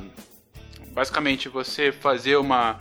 Pegar a sua propriedade rural, fazer uma geolocalização dela via satélite, e a partir da geolocalização você consegue demonstrar a, de fato, qual é a composição né, da, da sua propriedade, porque dependendo do bioma em que a propriedade estiver, você tem uma, uma porcentagem máxima de que você pode ocupar e uma porcentagem X que você tem que manter de floresta nativa. Também aí depende se você está dentro de alguma área de preservação, tudo mais. Tem alguns, enfim, alguns embrólios aí. E aí a partir desse carro você conseguiu, desse cadastro ambiental rural, o CAR, né? Você teria uma maior certeza de que aquelas áreas elas estariam cumprindo com as suas metas individuais de desmatamento ou não, né? Ou de recomposição, se for o caso, recomposição. É... Mas, assim, essa a questão do carro já tem aí alguns anos uh, e você tem... Está longe de ser uma implementação é, nacional, né, do carro. E, e desmatamento continua sendo o grande maior emissor brasileiro, né? É, é, o histórico maior emissor brasileiro e continua sendo com tendência de continuar sendo, dado que as emissões estão, continuam, as, o desmatamento volta, teve uma curva de ascensão agora, né? Não, é, eu só queria frisar esse ponto, né? Que o Temer em dois anos queimou 70% da meta, né? É, é um marco. Mais um. mas mas e, e a, essa questão da China, porque, veja, o Fencas falou do, da, da, né, do modelo brasileiro, citou o modelo alemão, citou rapidamente o modelo chileno. É, e a pergunta que eu ia fazer, acho que vai na mesma direção dessa que o Geraldo colocou, né? Eu acho que o modelo chinês. Alguém disse em algum momento né, que a China emite mais hoje do que o próprio Estados Unidos. Não, não sei se se procede a se ouvir errado, mas o modelo chinês, eu acho que nessa equação, né, já que é um tema global, é um modelo que tem muito a contribuir com o regime, né? Sem dúvida. Desde 2006 é o ano que se coloca como a China se tornando maior emissor absoluto. E, se eu não me engano, 2011 ou 12 já se torna, inclusive, o per capita. Ou seja, é um, é um aumento muito, é, talvez nunca visto de tanto de atividade econômica industrial quanto de emissões, né? Essa, esse, esses últimos, essas últimas décadas de desenvolvimento chinês. E, ah, eu acho é irresistível. A China é um tema irresistível para o debate. É, estando lá, a China, como eu falei em 2009, ela, o, a diplomacia sai muito chocada com a imagem negativa do, do país no, na COP 15 e, na opinião deles, de forma injustiçada, porque o foco deveria ter sido os Estados Unidos. A China ainda naquele momento, um país em, em desenvolvimento, se eu não me engano, passando do baixo para o médio. É, e eu acho que o que eles seguem com a política, eles têm algumas vantagens. O governo central chinês, é, nesse sentido, é, aí volta também a, a, a questão do Estado. Né? É, é, um governo que é um governo estatal, apesar de, de não ditar tudo, a gente tem essa imagem da China né, de ser um governo centralizado, tem muita é, autonomia ou muito experimento a nível é, das províncias, e com a questão climática houve uma mudança. Eles perceberam aí um. Voltando para o que o Fencas acho que falou de forma excelente da, da, questão econômica no Brasil, na China, o que eles viram era uma oportunidade. É, eles entenderam que está é, acontecendo uma virada, então, por exemplo, é o país que mais investe disparado em energias renováveis. É mais do que, assim, se eu não me engano, é quase o dobro do segundo lugar, tanto em eólica quanto solar. É, e é interessante, né? Porque são modelos opostos. O modelo eólico deles, eles começaram para o mercado interno, e aí as indústrias que, que conseguiram se estabelecer, a maioria delas, é, maioria não, é, mas quase metade delas estatais, metade é, com algum capital privado, e depois elas têm apoio do governo para se internacionalizar, enquanto que energia solar é o oposto. Eles começam fazendo painéis para serem vendidos, porque eles entendem que naquele momento ainda os preços ainda não são compatíveis para a situação chinesa, e hoje já também é, instalam em uma velocidade recorde é, painéis solares. Então, é muito fácil cair em algum discurso reducionista, né, da China ser o grande vilão ou da China ser o grande salvador. Ela é um pouco dos dois ao mesmo tempo. E voltando à questão de experimento das províncias, desde o, da, da reforma e abertura, que é o grande é o nome que o Deng Xiaoping dá para essa, essa abertura, esse, sei lá, esse milagre de desenvolvimento chinês desde o final da década de 70, na verdade o que acontece são experimentos. Ele começa experimentando com zonas econômicas especiais né, no sul da China, é, na costa leste, e, e você vê que existe esse mesmo, essa mesma tendência para políticas ambientais. Então, hoje também, na região de Cantão, em algumas cidades já vão começar a fazer experimentos, já estão fazendo, no caso, com mercado de, de carbono. É, justamente porque eles, eles observam, eles começam com algumas províncias, e, e realmente aí é um luxo, porque províncias na China são do tamanho de países médios. É, se eu não me engano, são cinco províncias com mais de 100 milhões de pessoas. É, então, eles começam com, com, experimentando. Então, são vários experimentos. É, em Pequim, por exemplo, por causa da Olimpíada, houve cortes radicais de, por exemplo, ter um, um, um limite mesmo para o que podia poluir. E chegou ao absurdo. Absurdo, eu digo, porque não era essa a solução que nenhum, tanto o governo quanto as empresas queriam, mas de ter que fechar as, algumas fábricas uma vez por semana, porque não ia chegar na meta. É, até outros, outras províncias que seguem um modelo talvez mais regulatório de se obrigar a colocar uma série de, de tecnologias ou melhorar filtros e, e também é o país que mais investia numa tecnologia que hoje é considerada ainda não madura para o mercado, que é a captura do CO2, então em plantas de carvão ou em outras indústrias é, é, capturar o CO2 que ela lança, ou seja, não consegue diminuir a, a, a emissão, mas o que emite é capturado, se colocam em cápsulas, aí o que, que vai fazer com essas cápsulas é outra discussão, mas a China também estava investindo muito porque ela entendeu que existia uma virada é, no mercado. Então, que energia renovável realmente é o futuro. Hoje existe mais investimento em energia renovável do que em combustíveis fósseis, acho que, se, se eu não me engano, por três anos seguidos segundo a, a Agência é, Internacional de Energias Renováveis. É, a China viu isso também como um, um, produto de exportação e hoje realmente já disputam o mercado é, global. É, eu diria principalmente energia solar e eólica, que de fato são as energias renováveis que a gente mais conhece. Se a gente excluir a, a hidrelétrica, que é um tema um pouco mais polêmico. É, nuclear também é hoje o, o país que estava com mais plantas a serem construídas nucleares. Então, eles estão fazendo mudanças estruturais econômicas e fazendo diversos experimentos para achar a fórmula, que é o que eles fazem, é, pelo menos esse, esse modelo, essa trajetória econômica, de tentar achar um modelo chinês, né? Que, existem os debates se é um é, capitalismo de Estado, se é um, é, enfim, um comunismo mais aberto, enfim. Mas para a questão climática também. Então é difícil falar do modelo chinês. Eles ainda têm metas relativas. O Brasil foi o único país em desenvolvimento que, que estabeleceu metas é, absolutas. Quando eu digo metas relativas, é chegar ao pico das emissões ou diminuir a energia por unidade de, de PIB em tantos por cento. Então, quer dizer que ele pode continuar emitindo, mas vai emitir menos. Ele vai ser mais eficiente nas emissões até que comece a baixar as emissões. O Brasil coloca um valor é, absoluto, né? Ele vai abaixar as emissões em tantos por cento em cada área é, que é colocado no, no, no, NDC brasileiro. No chinês ainda é relativo, então eles ainda prevêem, se eu não me engano, e aí eu posso estar errado, eu deveria checar isso antes de falar, mas acho que era 2025 ou 2030 seria o pico, seria onde a China estaria o pico das, das emissões e, e, a partir dali começaria de fato a diminuir. Então ainda tem mais o que emitir, que é um problema, porque se a China já é o país que mais emite, ainda vai continuar emitindo mais do que emite hoje por, por alguns anos, é um desafio, mas a, as mudanças são, como tudo na China, tudo é muito rápido, os valores são muito, são quase incompreensíveis é, para o resto do mundo, mas eu vejo como um ator crucial e que também politicamente entendeu o vácuo deixado pelo Trump, tanto que assim que o Trump sai, o Xi Jinping faz declarações de que a China vai assumir essa liderança. É, do, do, do, regime climático que vai continuar, que foi algo que, por exemplo, em Copenhague, quando os Estados Unidos ameaçam sair, a China imediatamente também diz que sem os Estados Unidos eles não vão continuar no, no regime. Então, também mostra uma mudança política de, de uma busca de liderança da China, independente dos Estados Unidos, talvez como uma oportunidade, sem os Estados Unidos, né? Os Estados Unidos abrindo um, um, um hall aí para a China, China ocupar. Eu só fiquei curioso nesses. É, desculpa a ignorância, mas você falou de captura né, de, desses gases com, com cápsulas. Parece um negócio bem futurista.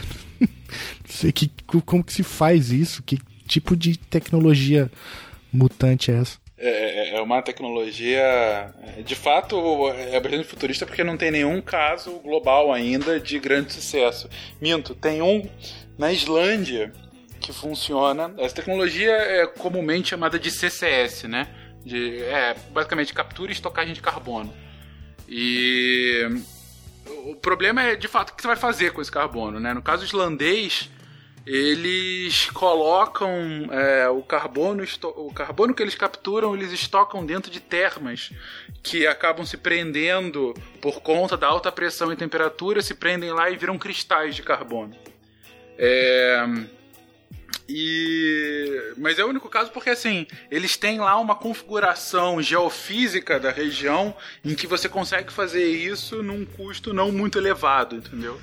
A Suécia tentou fazer estocagem de carbono em fendas submarinas, só que começaram a vazar algumas e, não, não se tem efeitos longo prazo sobre o que, que de fato pode acontecer, sabe? Se continuar vazando e tal, pode, sei lá, ter uma acidificação local no, no oceano, enfim, outros problemas.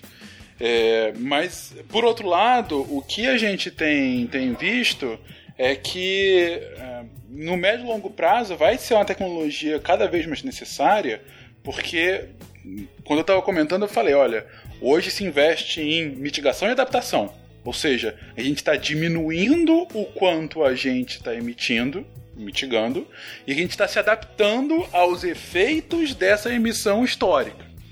Mas em momento algum fala-se de retirada de carbono do, da atmosfera. E dependendo de o quão, do quão rápido for essa desaceleração, caso de fato a gente desacelere nessa emissão, vai chegar um momento em que vai ter é, é, carbono demais na atmosfera. E aí o CCS vai ser cada vez mais, mais necessário, né? Então, é, principalmente para emissões vindas não de energia, porque você vê quando o Ilan estava comentando o caso chinês, que é um caso muito emblemático e, e ele é muito liderança, inclusive também na parte de energia que boa parte dos esforços da China, assim como boa parte dos esforços do mundo, se focam numa das maiores emissões globais, que é a produção né, de energia como um todo. O Brasil é um país muito atípico quanto a isso, porque como a nossa energia elétrica é basicamente de hidroeletricidade, mesmo energia como um todo é muito renovável, se você considerar é, hidroeletricidade como renovável, né? Como disse o Ilan, é uma questão ainda em aberto. É...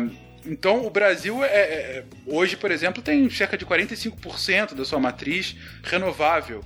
Os países com maior investimento em energia renovável no mundo têm 10, 12. Então, a gente, por configurações é, é, geográficas e por um modelo de desenvolvimento muito anterior às discussões climáticas, a gente hoje é um dos países de matriz, a gente, assim, dos grandes países é o país de matriz mais limpa do mundo. Então a nossa discussão aqui é desmatamento e agricultura, enquanto o restante do mundo é energia. Só que não é só de energia que vem emissão. Por exemplo, quando você está falando uh, de emissão de Ok, não é só de energia elétrica. Por exemplo, você está falando de emissão. Um debate que aconteceu agora: emissão marítima. Qual é a responsabilidade dos navios de frete? De quem, quem vai ter que pagar pela emissão? Porque é uma emissão considerável. É, quem vai pagar pela emissão de aviação? Que é uma emissão é, eminentemente internacional também. Né?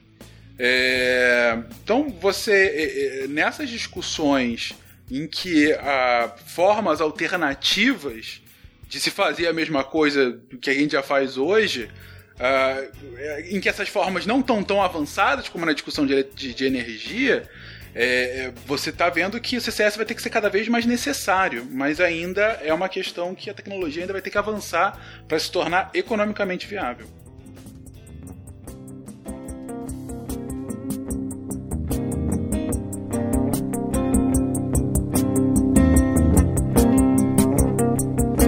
call upon the people. Only people have this power. Numbers don't decide. The system is a lie. A river running dry.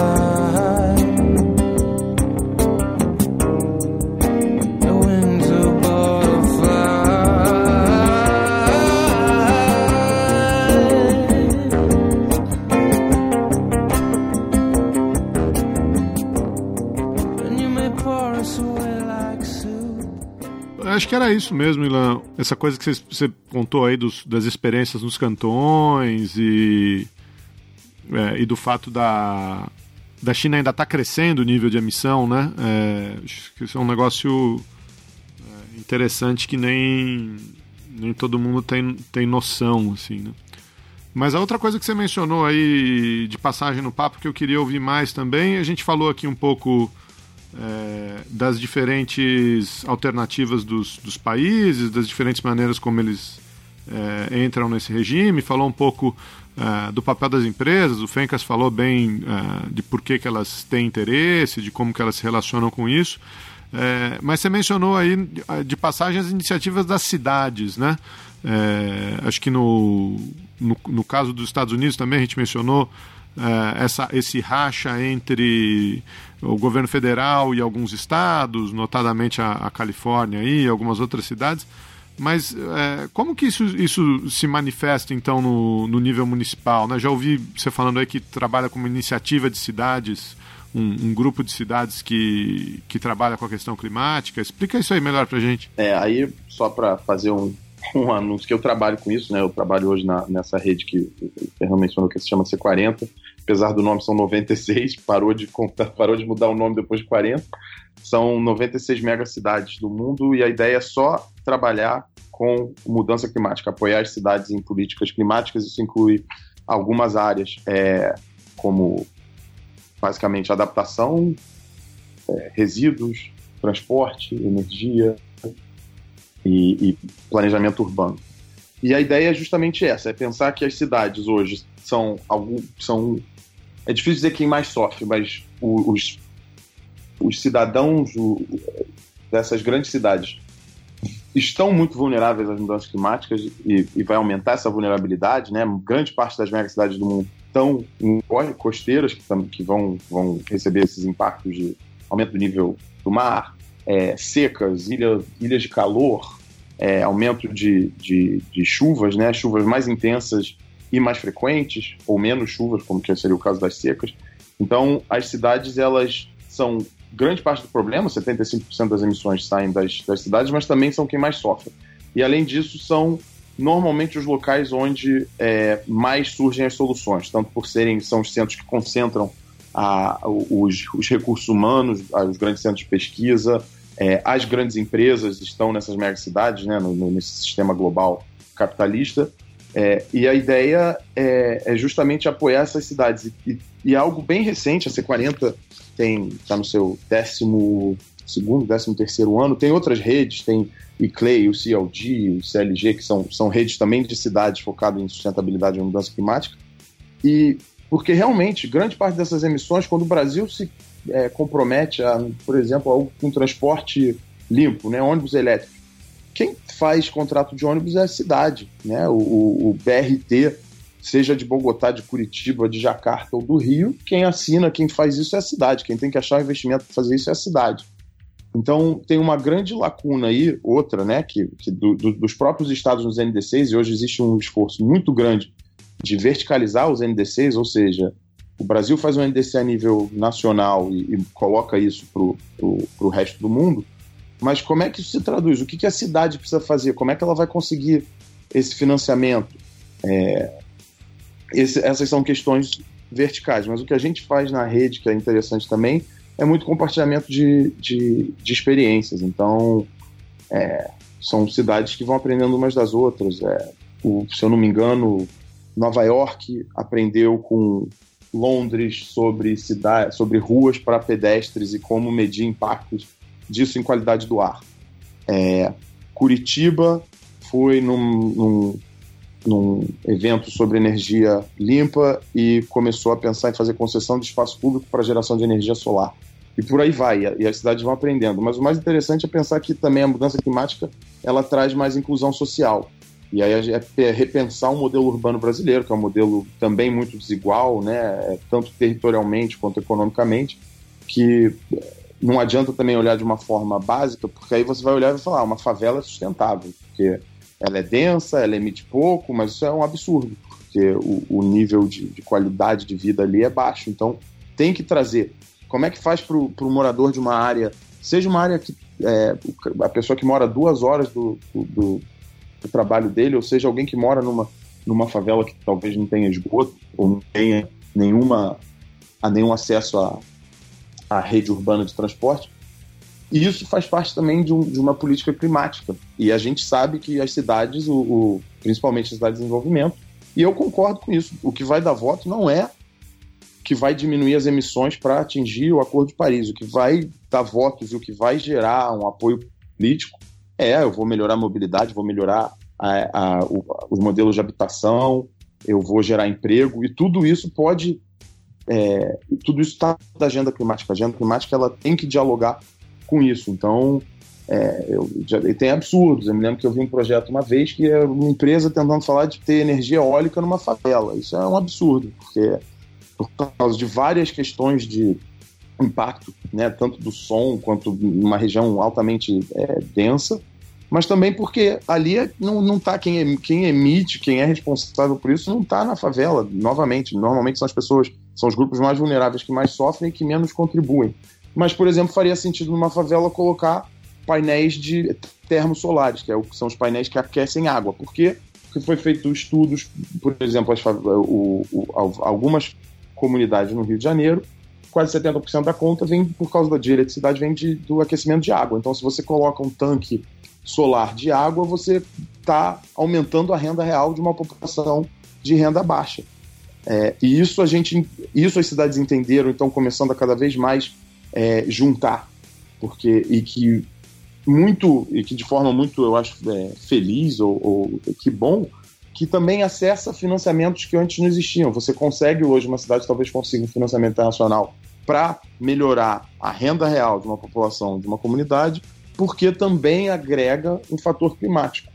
É, e eu acho que esse modelo está cada vez mais sendo entendido pelas cidades é, e, e, repensar o modelo. Por exemplo, Rio de Janeiro, não adianta também pensar só em veículo, em um ônibus elétrico ou, ou, ou ônibus limpo, seja lá, né, com, com, hidrogênio, que também é uma tecnologia, se, se continuar tendo que, sei lá, é, acho que 60%, 70% dos, dos postos de emprego do Rio de Janeiro estão no centro da cidade. Então vai ter gente vindo de, da Baixada, vai ter gente vindo da Zona Oeste, Zona Norte, Zona Sul, andando às vezes duas horas, 50, 60 quilômetros por de emprego. Então tem que pensar, repensar a urbanização, tem que criar outros centros de, de emprego. Como é que você faz isso? Aí tem vários exemplos pelo mundo que a gente tenta compartilhar. É, e as cidades é, é, muito interessante ver que de forma voluntária, porque não existe essa previsão é, legal tão forte ou tão sólida, as cidades estão assumindo compromissos extremamente ambiciosos. Para se ter noção, são 12 cidades na América Latina da C40, né, mega cidades, praticamente todas, com exceção, se não me engano, de duas ou três que também estão no processo, já se comprometeram a ser carbono neutro até 2050. É, e isso é uma mudança profunda, não depende só delas, principalmente por questões de energia, que é, elas não controlam o, a matriz energética, quem controla isso é de fato o, o, a União, mas que elas estão fazendo os compromissos, elas estão indo além do que os estados estão se comprometendo. O Brasil nos comprometeu, é, se eu não me engano, nos comprometeu até 2000, algumas até antes de 2050, mas é, são compromissos, enfim, nos Estados Unidos nem se fala, muito mais ambiciosos que, o, que os compromissos nacionais. E, e as cidades já estão vendo como fazer isso, elas estão criando planos mostrando que, ações, quanto dinheiro precisa ser investido. Claro que nem sempre com a previsão de como esse dinheiro vai ser arrecadado, até porque são tecnologias que ainda vão se maturar nas próximas décadas, mas que estão muito à frente. E aí, pelo menos do, do lado pessoal, é muito motiv é, é, uma motivação muito grande ver essa, algumas cidades é, da rede que realmente entenderam e estão buscando isso de forma cada vez mais ativa e, e, e voluntária. Só para complementar aqui, o compromisso brasileiro da NDC fala de 2025 2030, não chega a 2050 não. Mas para neutralidade não, né? Não, não, nem neutralidade, longe disso. é, 40, é, é 37 até 2025, 40% de redução até 2030. Isso. E a China, eu olhei aqui também, realmente é 2030 que eles preveem o, o pico de emissões.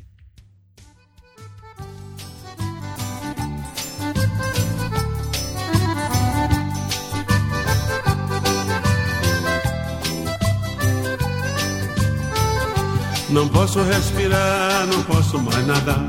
A terra está morrendo, não dá mais pra plantar. Se plantar não nasce, se nascer não dá. Até pingada boa é difícil de encontrar. Não posso respirar, não posso mais nadar. A terra está morrendo, não dá mais pra plantar. E se plantar não nasce, se nascer não dá.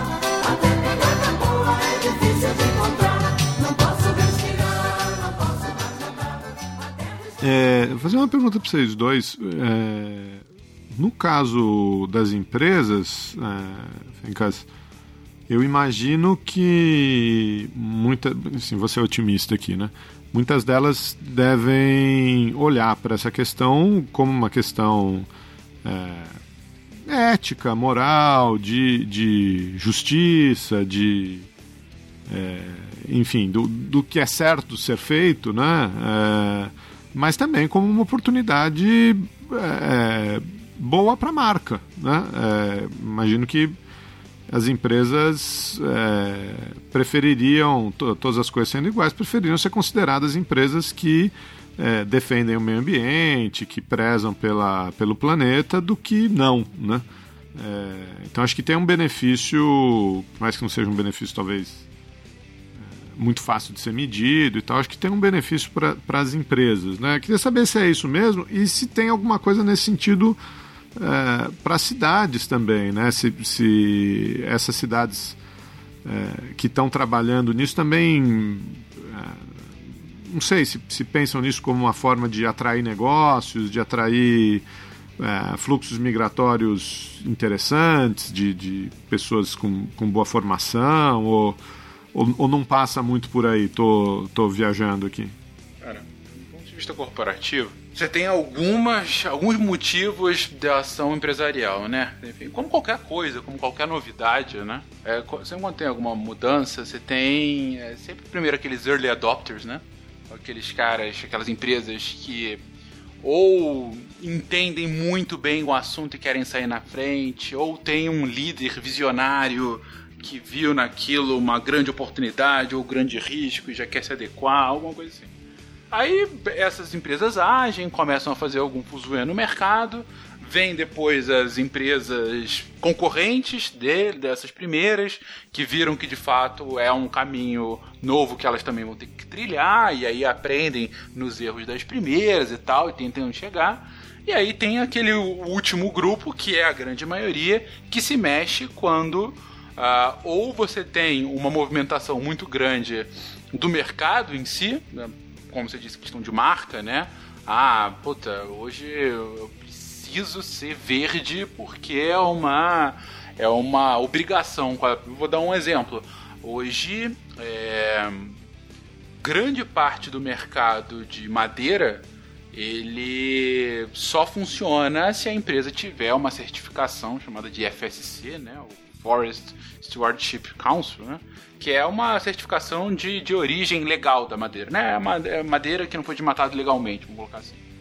É, isso não é nenhuma obrigação legal, mas é quase que uma obrigação do mercado. O mercado exige que ela tenha. Então, uma empresa que não tem essa certificação, ela está fora do mercado, ela, ou ela perde muita concorrência, né? É, ou de fato vem uma, uma obrigação, vira uma lei e aí a empresa vai ter que se adequar e tudo mais. Mas por que, que a empresa vai se mexer, né? Essas primeiras, o que, que elas veem, né? Ah, em especial na questão climática. Né? Primeiro é o risco. É um risco regulatório, né? do tipo, olha, tô vendo que isso está acontecendo, no médio prazo vai ter lei, já vou me adequar a partir de agora, porque eu saio na frente, consigo inclusive me adaptar antes ao mercado e, e talvez até direcionar o mercado para alguma coisa que seja melhor para mim. E é assim que funciona o lobby, né? É pro bem e pro mal, tá, gente? Funciona o lobby das duas formas. É, é o que diz, né? O lobby que é o do mal ou o advocacy que é o do bem, né? é... Mas, bom, então tem esse risco regulatório. Uh, tem. É, acontece menos, mas a gente está vendo acontecer cada vez mais. Tem uh, as empresas que veem um risco real para o negócio. Veem que de fato uh, um cenário de mudança do clima pode afetar negativamente o negócio, a, a, a continuidade deles. Eu lembro que quando eu comecei a, a trabalhar no assunto, foi em 2011, uma das primeiras reuniões que eu tive sobre o tema foi com uma grande empresa de cimento aqui do Brasil, e o gerente de sustentabilidade da empresa estava falando, cara, nos últimos dois anos eu estou gastando cada vez mais para drenar a água das minhas minas na Colômbia, porque está chovendo como nunca choveu naquela região. E a, o meu desafio é mostrar para o meu board que a tendência num, num cenário de mudança climática mais acirrada é que a chuva não é que vá chover mais, assim, é que você tenha mais chuvas é, é, torrenciais, né? mais tempestades. Quando a gente, como a gente diz, são fenômenos climáticos extremos. Então você vai ter mais tempestades. Quando você tem mais tempestade, você tem mais acumulação de água. E esse cara vai ter mais problema gastando mais dinheiro para tirar a água das suas minas. Entende? Então, assim, é esse tipo de coisa que a gente fala de risco à, à continuidade do negócio, né? É você gastar cada vez mais para fazer coisas que você fazia antes, às vezes. Ah, quer ver um, um, um, Esse caso eu acho fantástico. Não é mudança do clima, mas é relacionado à pauta ambiental. Abelhas. Vocês sabem que a abelha é um puta problema agora, né, gente? Uhum. Ah, é, não digo a abelha, e sim a ausência dela. Sim, sim. Você está tendo cada vez mais uh, uma morte em massa de enxames ao redor do mundo. E o problema é que a abelha é um dos melhores polinizadores naturais.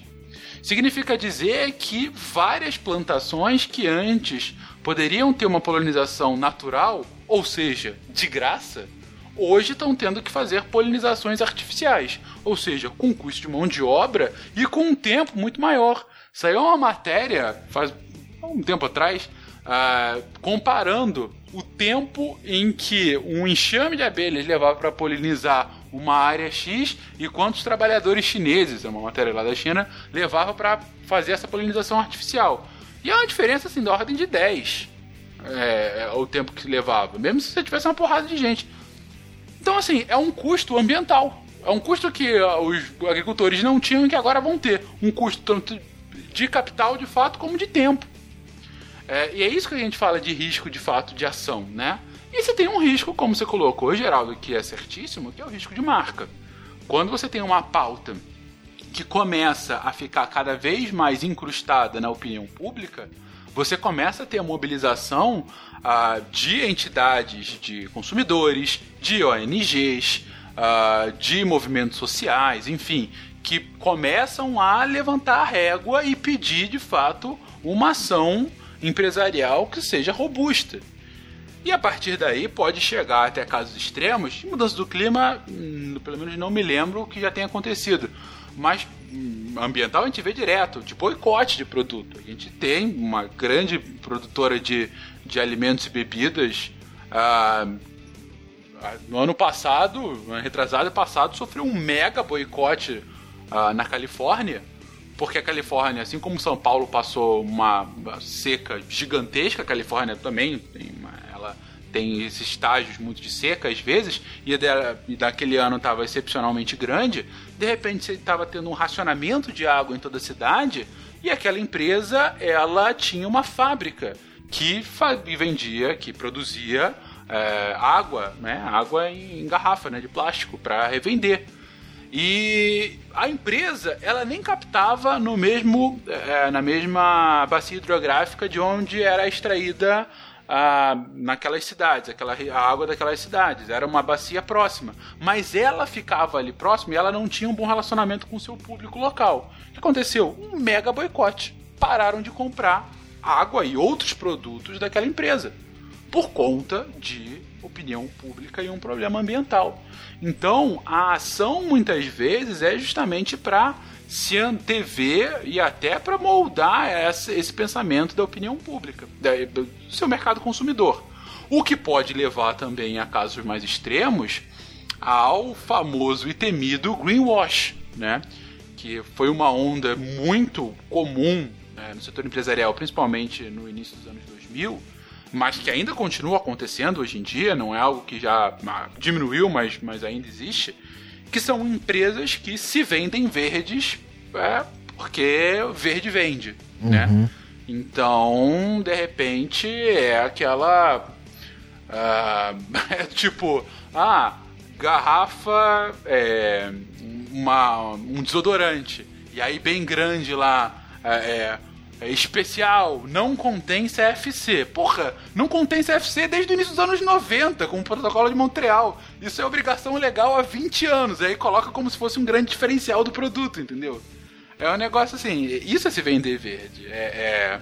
Ou até o caso famoso, né? De hotéis que colocam lá, ah, não use duas vezes Eu ia a, falar sua, isso agora. a sua toalha.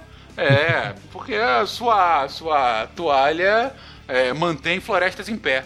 Sabe? É aquelas coisas assim, porra, vou pegar o consumidor, vou pegar agora o meu cliente aqui. Não, é, é besteira, mas besteiras que acontecem, enfim. É, é, como qualquer novo mercado, você sempre tem também essas bizarrices, né? Mas é isso, esses são os três maiores motivadores para a ação empresarial. A legislação, é, a, a perenidade do próprio negócio e a opinião do seu mercado consumidor. Mas e as cidades, Ilan? As cidades querem ser hypadas como cidades verdes? Ou, ou não é por aí, não? Não, claro, claro que passa por aí também. É, tem uma, tem uma também uma corrente aí acadêmica que estuda muito cidade global, né, que são as cidades onde passam as grandes correntes, é, tanto de, de recursos humanos, capital, de telecomunicações, e hoje faz parte de ser uma cidade global é estar também nesse regime, né? Ter uma política ambiental, é poder é, colocar quantos quilômetros você tem de ciclovia, quais são as suas tecnologias de, de transporte limpo ou é, de energia renovável, né? Então, assim, isso até seria uma competição benevolente, porque de fato leva a cidade. Existe um princípio por trás que é, são as marcas, as cidades viraram marcas. Eu acho que eu vejo isso muito no, nesse desmonte do Estado aí na, principalmente década de 80, né, o, o neoliberalismo que diminui muito uh, o, o, financiamento para as cidades vindo dos governos nacionais, e aí as cidades vão atrás de capital, é, e parte desse, do que atrai também esse capital, grandes eventos, trazer empresas, é o, a marca, né? Então as cidades hoje elas, elas é, advogam por uma marca é, e, e, parte dessa marca, com certeza, é, e isso é bom, porque não existe mais uma cidade com uma marca positiva sem ter um, uma pauta ambiental ou sem ter uma política ambiental. Eu acho que, que é, nesse sentido, de novo, sendo um pouco otimista, é bom que ela tenha que olhar isso, né? Uma cidade que quer se, se colocar no. E aí é meio que no mercado, porque a gente está falando de atrair. É, é isso, investimentos do, do setor privado, de, de atrair empresas, atrair, como você falou, fluxos migratórios é, de, de, talvez mais, mais capacitados, né, que, que aumentariam supostamente a renda da, é, local, tem que ter, é, eu vejo essa, essa questão ambiental e a questão ambiental também serve de um trampolim. É, tem várias premiações, tem vários eventos, é, e isso é muito é uma das funções dessas redes, né? É poder ser um holofote. As, as cidades que estão liderando, e não digo liderando, a gente sempre pensa no, norte global. Não, o BRT, que é uma, é uma solução de transporte hoje considerada muito apropriada para certos é, contextos, ela é uma invenção sul-americana. É, tem cidades aqui na América Latina que já tem tratamento de resíduo bastante avançado. ou como o Fernando falou, energia, né? Energia limpa, apesar de cidades norte-americanas não terem muito é, controle sobre a matriz, tem cidades como a cidade do Cabo, por exemplo, que está processando o governo nacional pelo direito de gerar energia limpa, porque lá as cidades também não têm direito de, de ser geradoras e a cidade está processando o governo nacional pelo direito de fazer um, um no caso, uma fazenda eólica é, da própria cidade.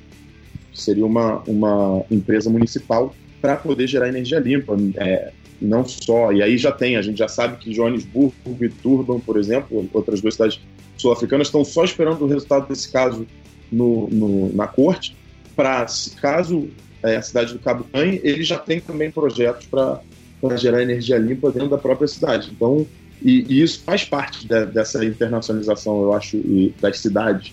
É, também numa, talvez numa corrida ou numa competição que eu vejo como bastante é, benéfica, benevolente nesse caso, é, principalmente quando não, não é afetada pelo, pelo greenwash, que é esse fantasma que sempre tem a o valor das empresas, também existe para qualquer política ambiental. Tem que olhar se ela foi feita de fato de forma é, responsável e, e, e, bem intencionada. Mas, em geral, as cidades, pelo menos eu, eu tendo a, a, ser, a ser otimista.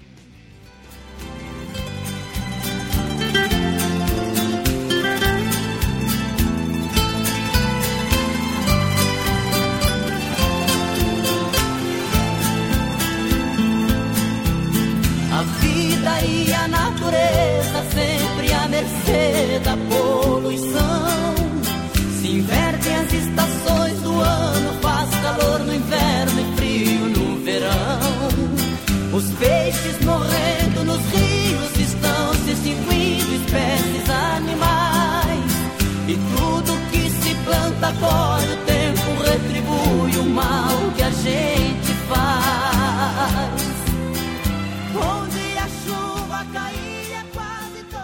Só vou reforçar aqui um, um, ponto que a gente falou, assim, acho que pro ouvinte, acho, já, já deve ter ficado claro pro ouvinte, mas assim, só para reforçar isso, gente. Uh, regime ambiental, discussão de regime ambiental é discussão de desenvolvimento. Não achem outra coisa. Não ache que é uma questão de abraçadores de árvores. Não ache que é um negócio de vamos salvar o mundo das caras. É uma discussão sobre desenvolvimento. O tempo todo é, é uma outra faceta de uma discussão que exige desde que o regime internacional se criou. Desde que os estados falaram vamos discutir sobre a pauta global, é, vamos discutir sobre o que, que é pobreza e sobre por que, que alguns países são mais ricos e outros não tanto.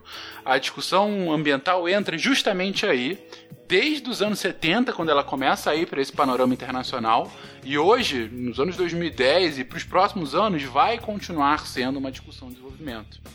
Então, assim, é, é como qualquer discussão sobre desenvolvimento, vai ter um lado dos países em desenvolvimento, vai ter um lado dos países envolvidos, é, vão ter assimetrias na agência, assimetria na fala, assimetria entre os atores não estatais.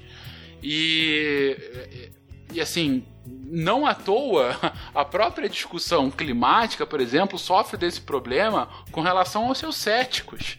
Você tem os céticos desenvolvimentistas e os deixa eu recolocar, os céticos de países desenvolvidos e céticos de países em desenvolvimento.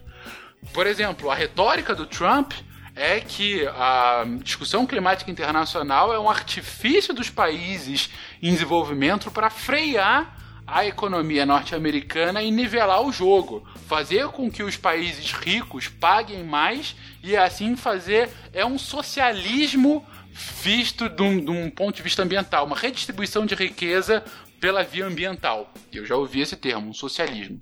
É, Enquanto isso, a, a retórica cética de país em desenvolvimento é aquela que a gente colocou do, do, da Índia, que foi a do Brasil por muito tempo, que a discussão climática internacional nada mais é do que a consolidação das instituições do status quo para fazer com que os países em desenvolvimento não tenham o potencial de desenvolvimento que tiveram os países hoje desenvolvidos durante o século XIX, em que você tinha o Greenfield, né? em que você tinha todo o caminho, to- você não tinha ninguém nem nada para impedir. Agora você tem uma série de regras e de limitações que esses países que impedem eh, eh, o desenvolvimento dos países hoje que estão mais para trás.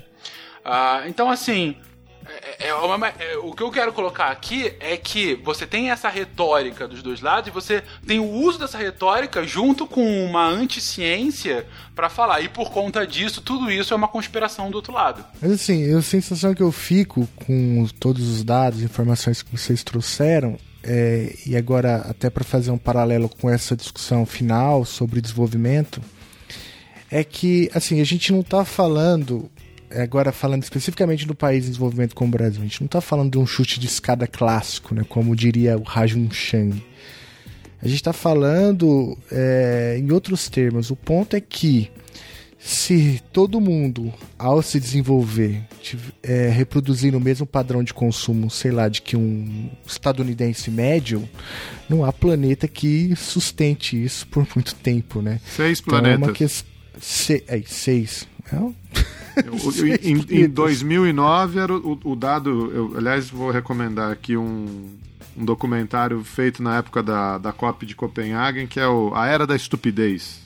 The Age of Stupid. Esse dado é lá desse, desse, desse documentário. Se todo mundo consumisse que nem os europeus, precisava de quatro planetas. Se todo mundo consumisse que nem os americanos, precisava de seis. Tem uma um dado, né, um um indicador, vamos colocar assim, feito por uma instituição chamada Global Footprint Network, que é o do, da pegada ecológica, né, o Ecological Footprint, que, que é de onde vem esse que você comentou agora, Geraldo. É, que é basicamente o seguinte, é, de acordo com como você vive, é, eles fazem uma conta, né? De acordo com o seu modo de vida, qual é o quanto de terra você precisaria, né? Então é a- o indicador é hectares por pessoa. E aí é a partir daí que eles chegam a essa lógica de que uma se os 7,5 bilhões de pessoas hoje tivessem o mesmo hábito de consumo dos Estados Unidos, em 2009 você precisaria de uma área de terra equivalente a seis planetas terras. É essa lógica, né? O Brasil hoje estaria entre 1.5 e 1.7 terras, né? É, a- consumo é, médio da população brasileira. É, e aí você tem uma outra. Aí você volta à discussão de desenvolvimento, né? Porque é, um gráfico que eu simplesmente adoro, e assim, não sei se dá pra vocês colocarem depois no post e tudo mais, porque eu acho ele extremamente significativo quando você vai discutir sustentabilidade e, e formas de desenvolvimento e tudo mais, que é uma comparação, é uma matrizinha que colocam entre é, essa pegada ecológica, né? E isso no eixo, no eixo Y, e no eixo X você tem IDH ajustado à desigualdade. Ou seja, você está pegando aí um eixo ambiental e um eixo socioeconômico, né? IDH é um indicador basicamente social, socioeconômico, né? E quando você coloca o ajustado à desigualdade, você tem ainda uma. Você coloca o Gini no meio, então você tem bem aquele tripézinho que a gente estava falando agora há pouco, né? E aí você plota os países de acordo com esses dois indicadores, né? Onde que eles ficariam. Idealmente, um IDH ajustado à desigualdade maior do que 0,7 é um país desenvolvido e uma pegada ecológica abaixo de 1,8 hectare por pessoa é dentro do limite de um planeta, né? Nenhum país está nesse mundo ideal. Nenhum país individualmente. Ou você tem países com um bom desenvolvimento social, mas que o ambiental está muito extrapolado, por exemplo, o caso americano, ou você tem um país que tá. É, é é o caso da favela que o Willa estava falando agora há pouco. A favela é super sustentável de um ponto de vista ambiental, é, urbano, né? Agora, a que custo? É isso que a gente quer? É uma sustentabilidade ambiental nivelada na pobreza extrema geral? Porque a pobreza extrema é sustentável, você quase não tem impacto. Então, quando você coloca as duas coisas, é, é que a gente. É, última, última informação que eu trago agora, gente, eu já tô roubando demais a palavra. Ahn, tem um- uma. Baseado né, nesses conceitos, você tem ali o ah, chamam do, do nosso foco, que é o da rosquinha. Né? O que é a rosquinha? É você ter um desenvolvimento que não ultrapasse os limites do planeta, mas que supere um mínimo social. Então, se você tem um- uma bola ali com o limite do planeta e você tem um mínimo social para toda a população, você tem que ficar bem naquela rosquinha. Ou seja, ambientalmente correta, mas socialmente justa também, bem naquela metade.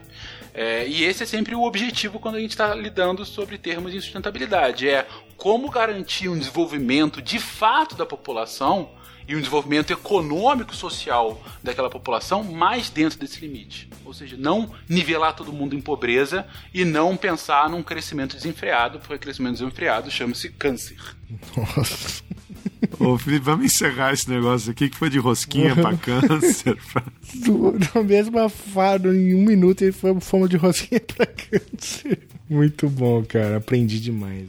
Então, vou fazer a pergunta mais importante da noite, que é a seguinte: Como foi ser aluno do Geraldo?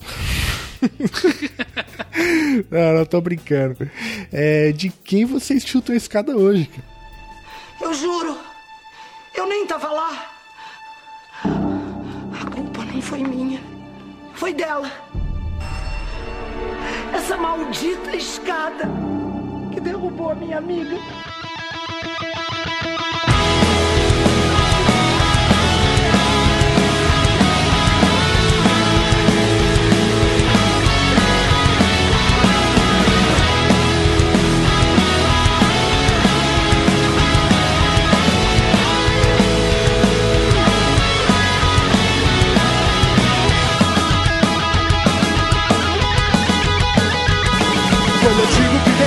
Te amar, é porque eu te amo. Quando eu digo que não quero mais você, é porque eu te quero. Eu tenho medo de te dar meu coração e confessar que ainda estou em tuas mãos. Mas não posso imaginar o que vai ser de mim se eu te perder um dia. Eu me afasto e me defendo de você, mas depois me entrego. E aí, vamos lá, vamos começar pelo, pelo chefe, Fencas? Não, o Fenka já falou demais, cara. Não deixa eu chutar a escada de ninguém, não. Passa a palavra pro Irlanda. Mas é. Eu, aí eu acho que então vou homenagear mais uma vez esse relatório que saiu aí passar a banda nesse governo aí que fez acordões vendendo o futuro do, do, do Brasil, também agora com dados é, a parte ambiental e climática, né? Esses acordões aí do, é, com, com a bancada ruralista que podem estourar em 2030 já o- as metas que o Brasil fez, porque foram feitas de forma totalmente inconsequente, acho que é reflexo do, da situação política que a gente vive já há algum tempo e, e que mostrando que o buraco é embaixo, a gente está falando muito de questões técnicas, científicas, mas é, no fundo é tudo é política, tudo é disputa de, de poder e de, e, e- de que sociedade, de que futuro a gente quer para a gente quer construir. Belo chute de escada. Mais um pra conta do Temer, né? E você, Fencas, de quem que você chuta a escada hoje? Bom, o Milan foi na mosca com, com esse. Eu complemento um chute, puta, mas com prazer, a galera dos céticos climáticos. Puta, Puta, como eu- isso me irrita. Ah. Me irrita num nível, assim, inacreditável. Eu tava, eu até comentei no Twitter semana passada que a gente recebeu lá pelo, pelo Deviante um briefing ah, para que a gente divulgasse a palestra do glorioso professor Molion, que é um dos dois principais nomes entre os céticos climáticos brasileiros. É um cara da Universidade de Alagoas, enfim, que tem uma produção científica pequena, mas enfim, já, já bem datada. E hoje é basicamente chamado pela galera, principalmente de agribusiness, que quer ouvir e falar o que eles querem ouvir. E, mas que há muito tempo não publica nada de relevante para a ciência, de fato, e, enfim. É, mas esse aqui é o caso brasileiro. No mundo é ainda pior a questão do ceticismo climático. E o ponto, gente, que assim, é, com certeza quem está ouvindo aqui, muita gente vai falar: ah, mas a ciência não está sempre certa, mas vocês viram a apresentação do professor Você viu o escândalo dos e-mails de 2007, não sei o que e tal. Sempre são os mesmos argumentos. Ah, então, aliás, para essa galera, inclusive, tem uma, um site muito bacana, ah, que se eu não me engano é Sketchful Science. Ah, não, eu vou pegar depois, depois eu passo para vocês para colocarem no link. Mas é um, um cara que pegou todos os principais argumentos dos céticos climáticos e respondeu um a um.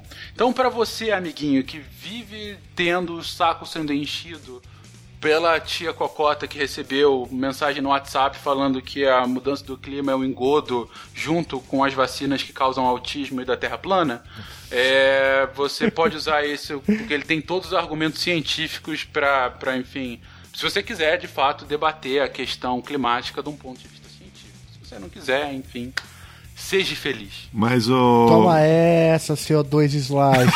Toma essa. Chega de mentiras, de negar o meu desejo. Eu te quero mais que tudo.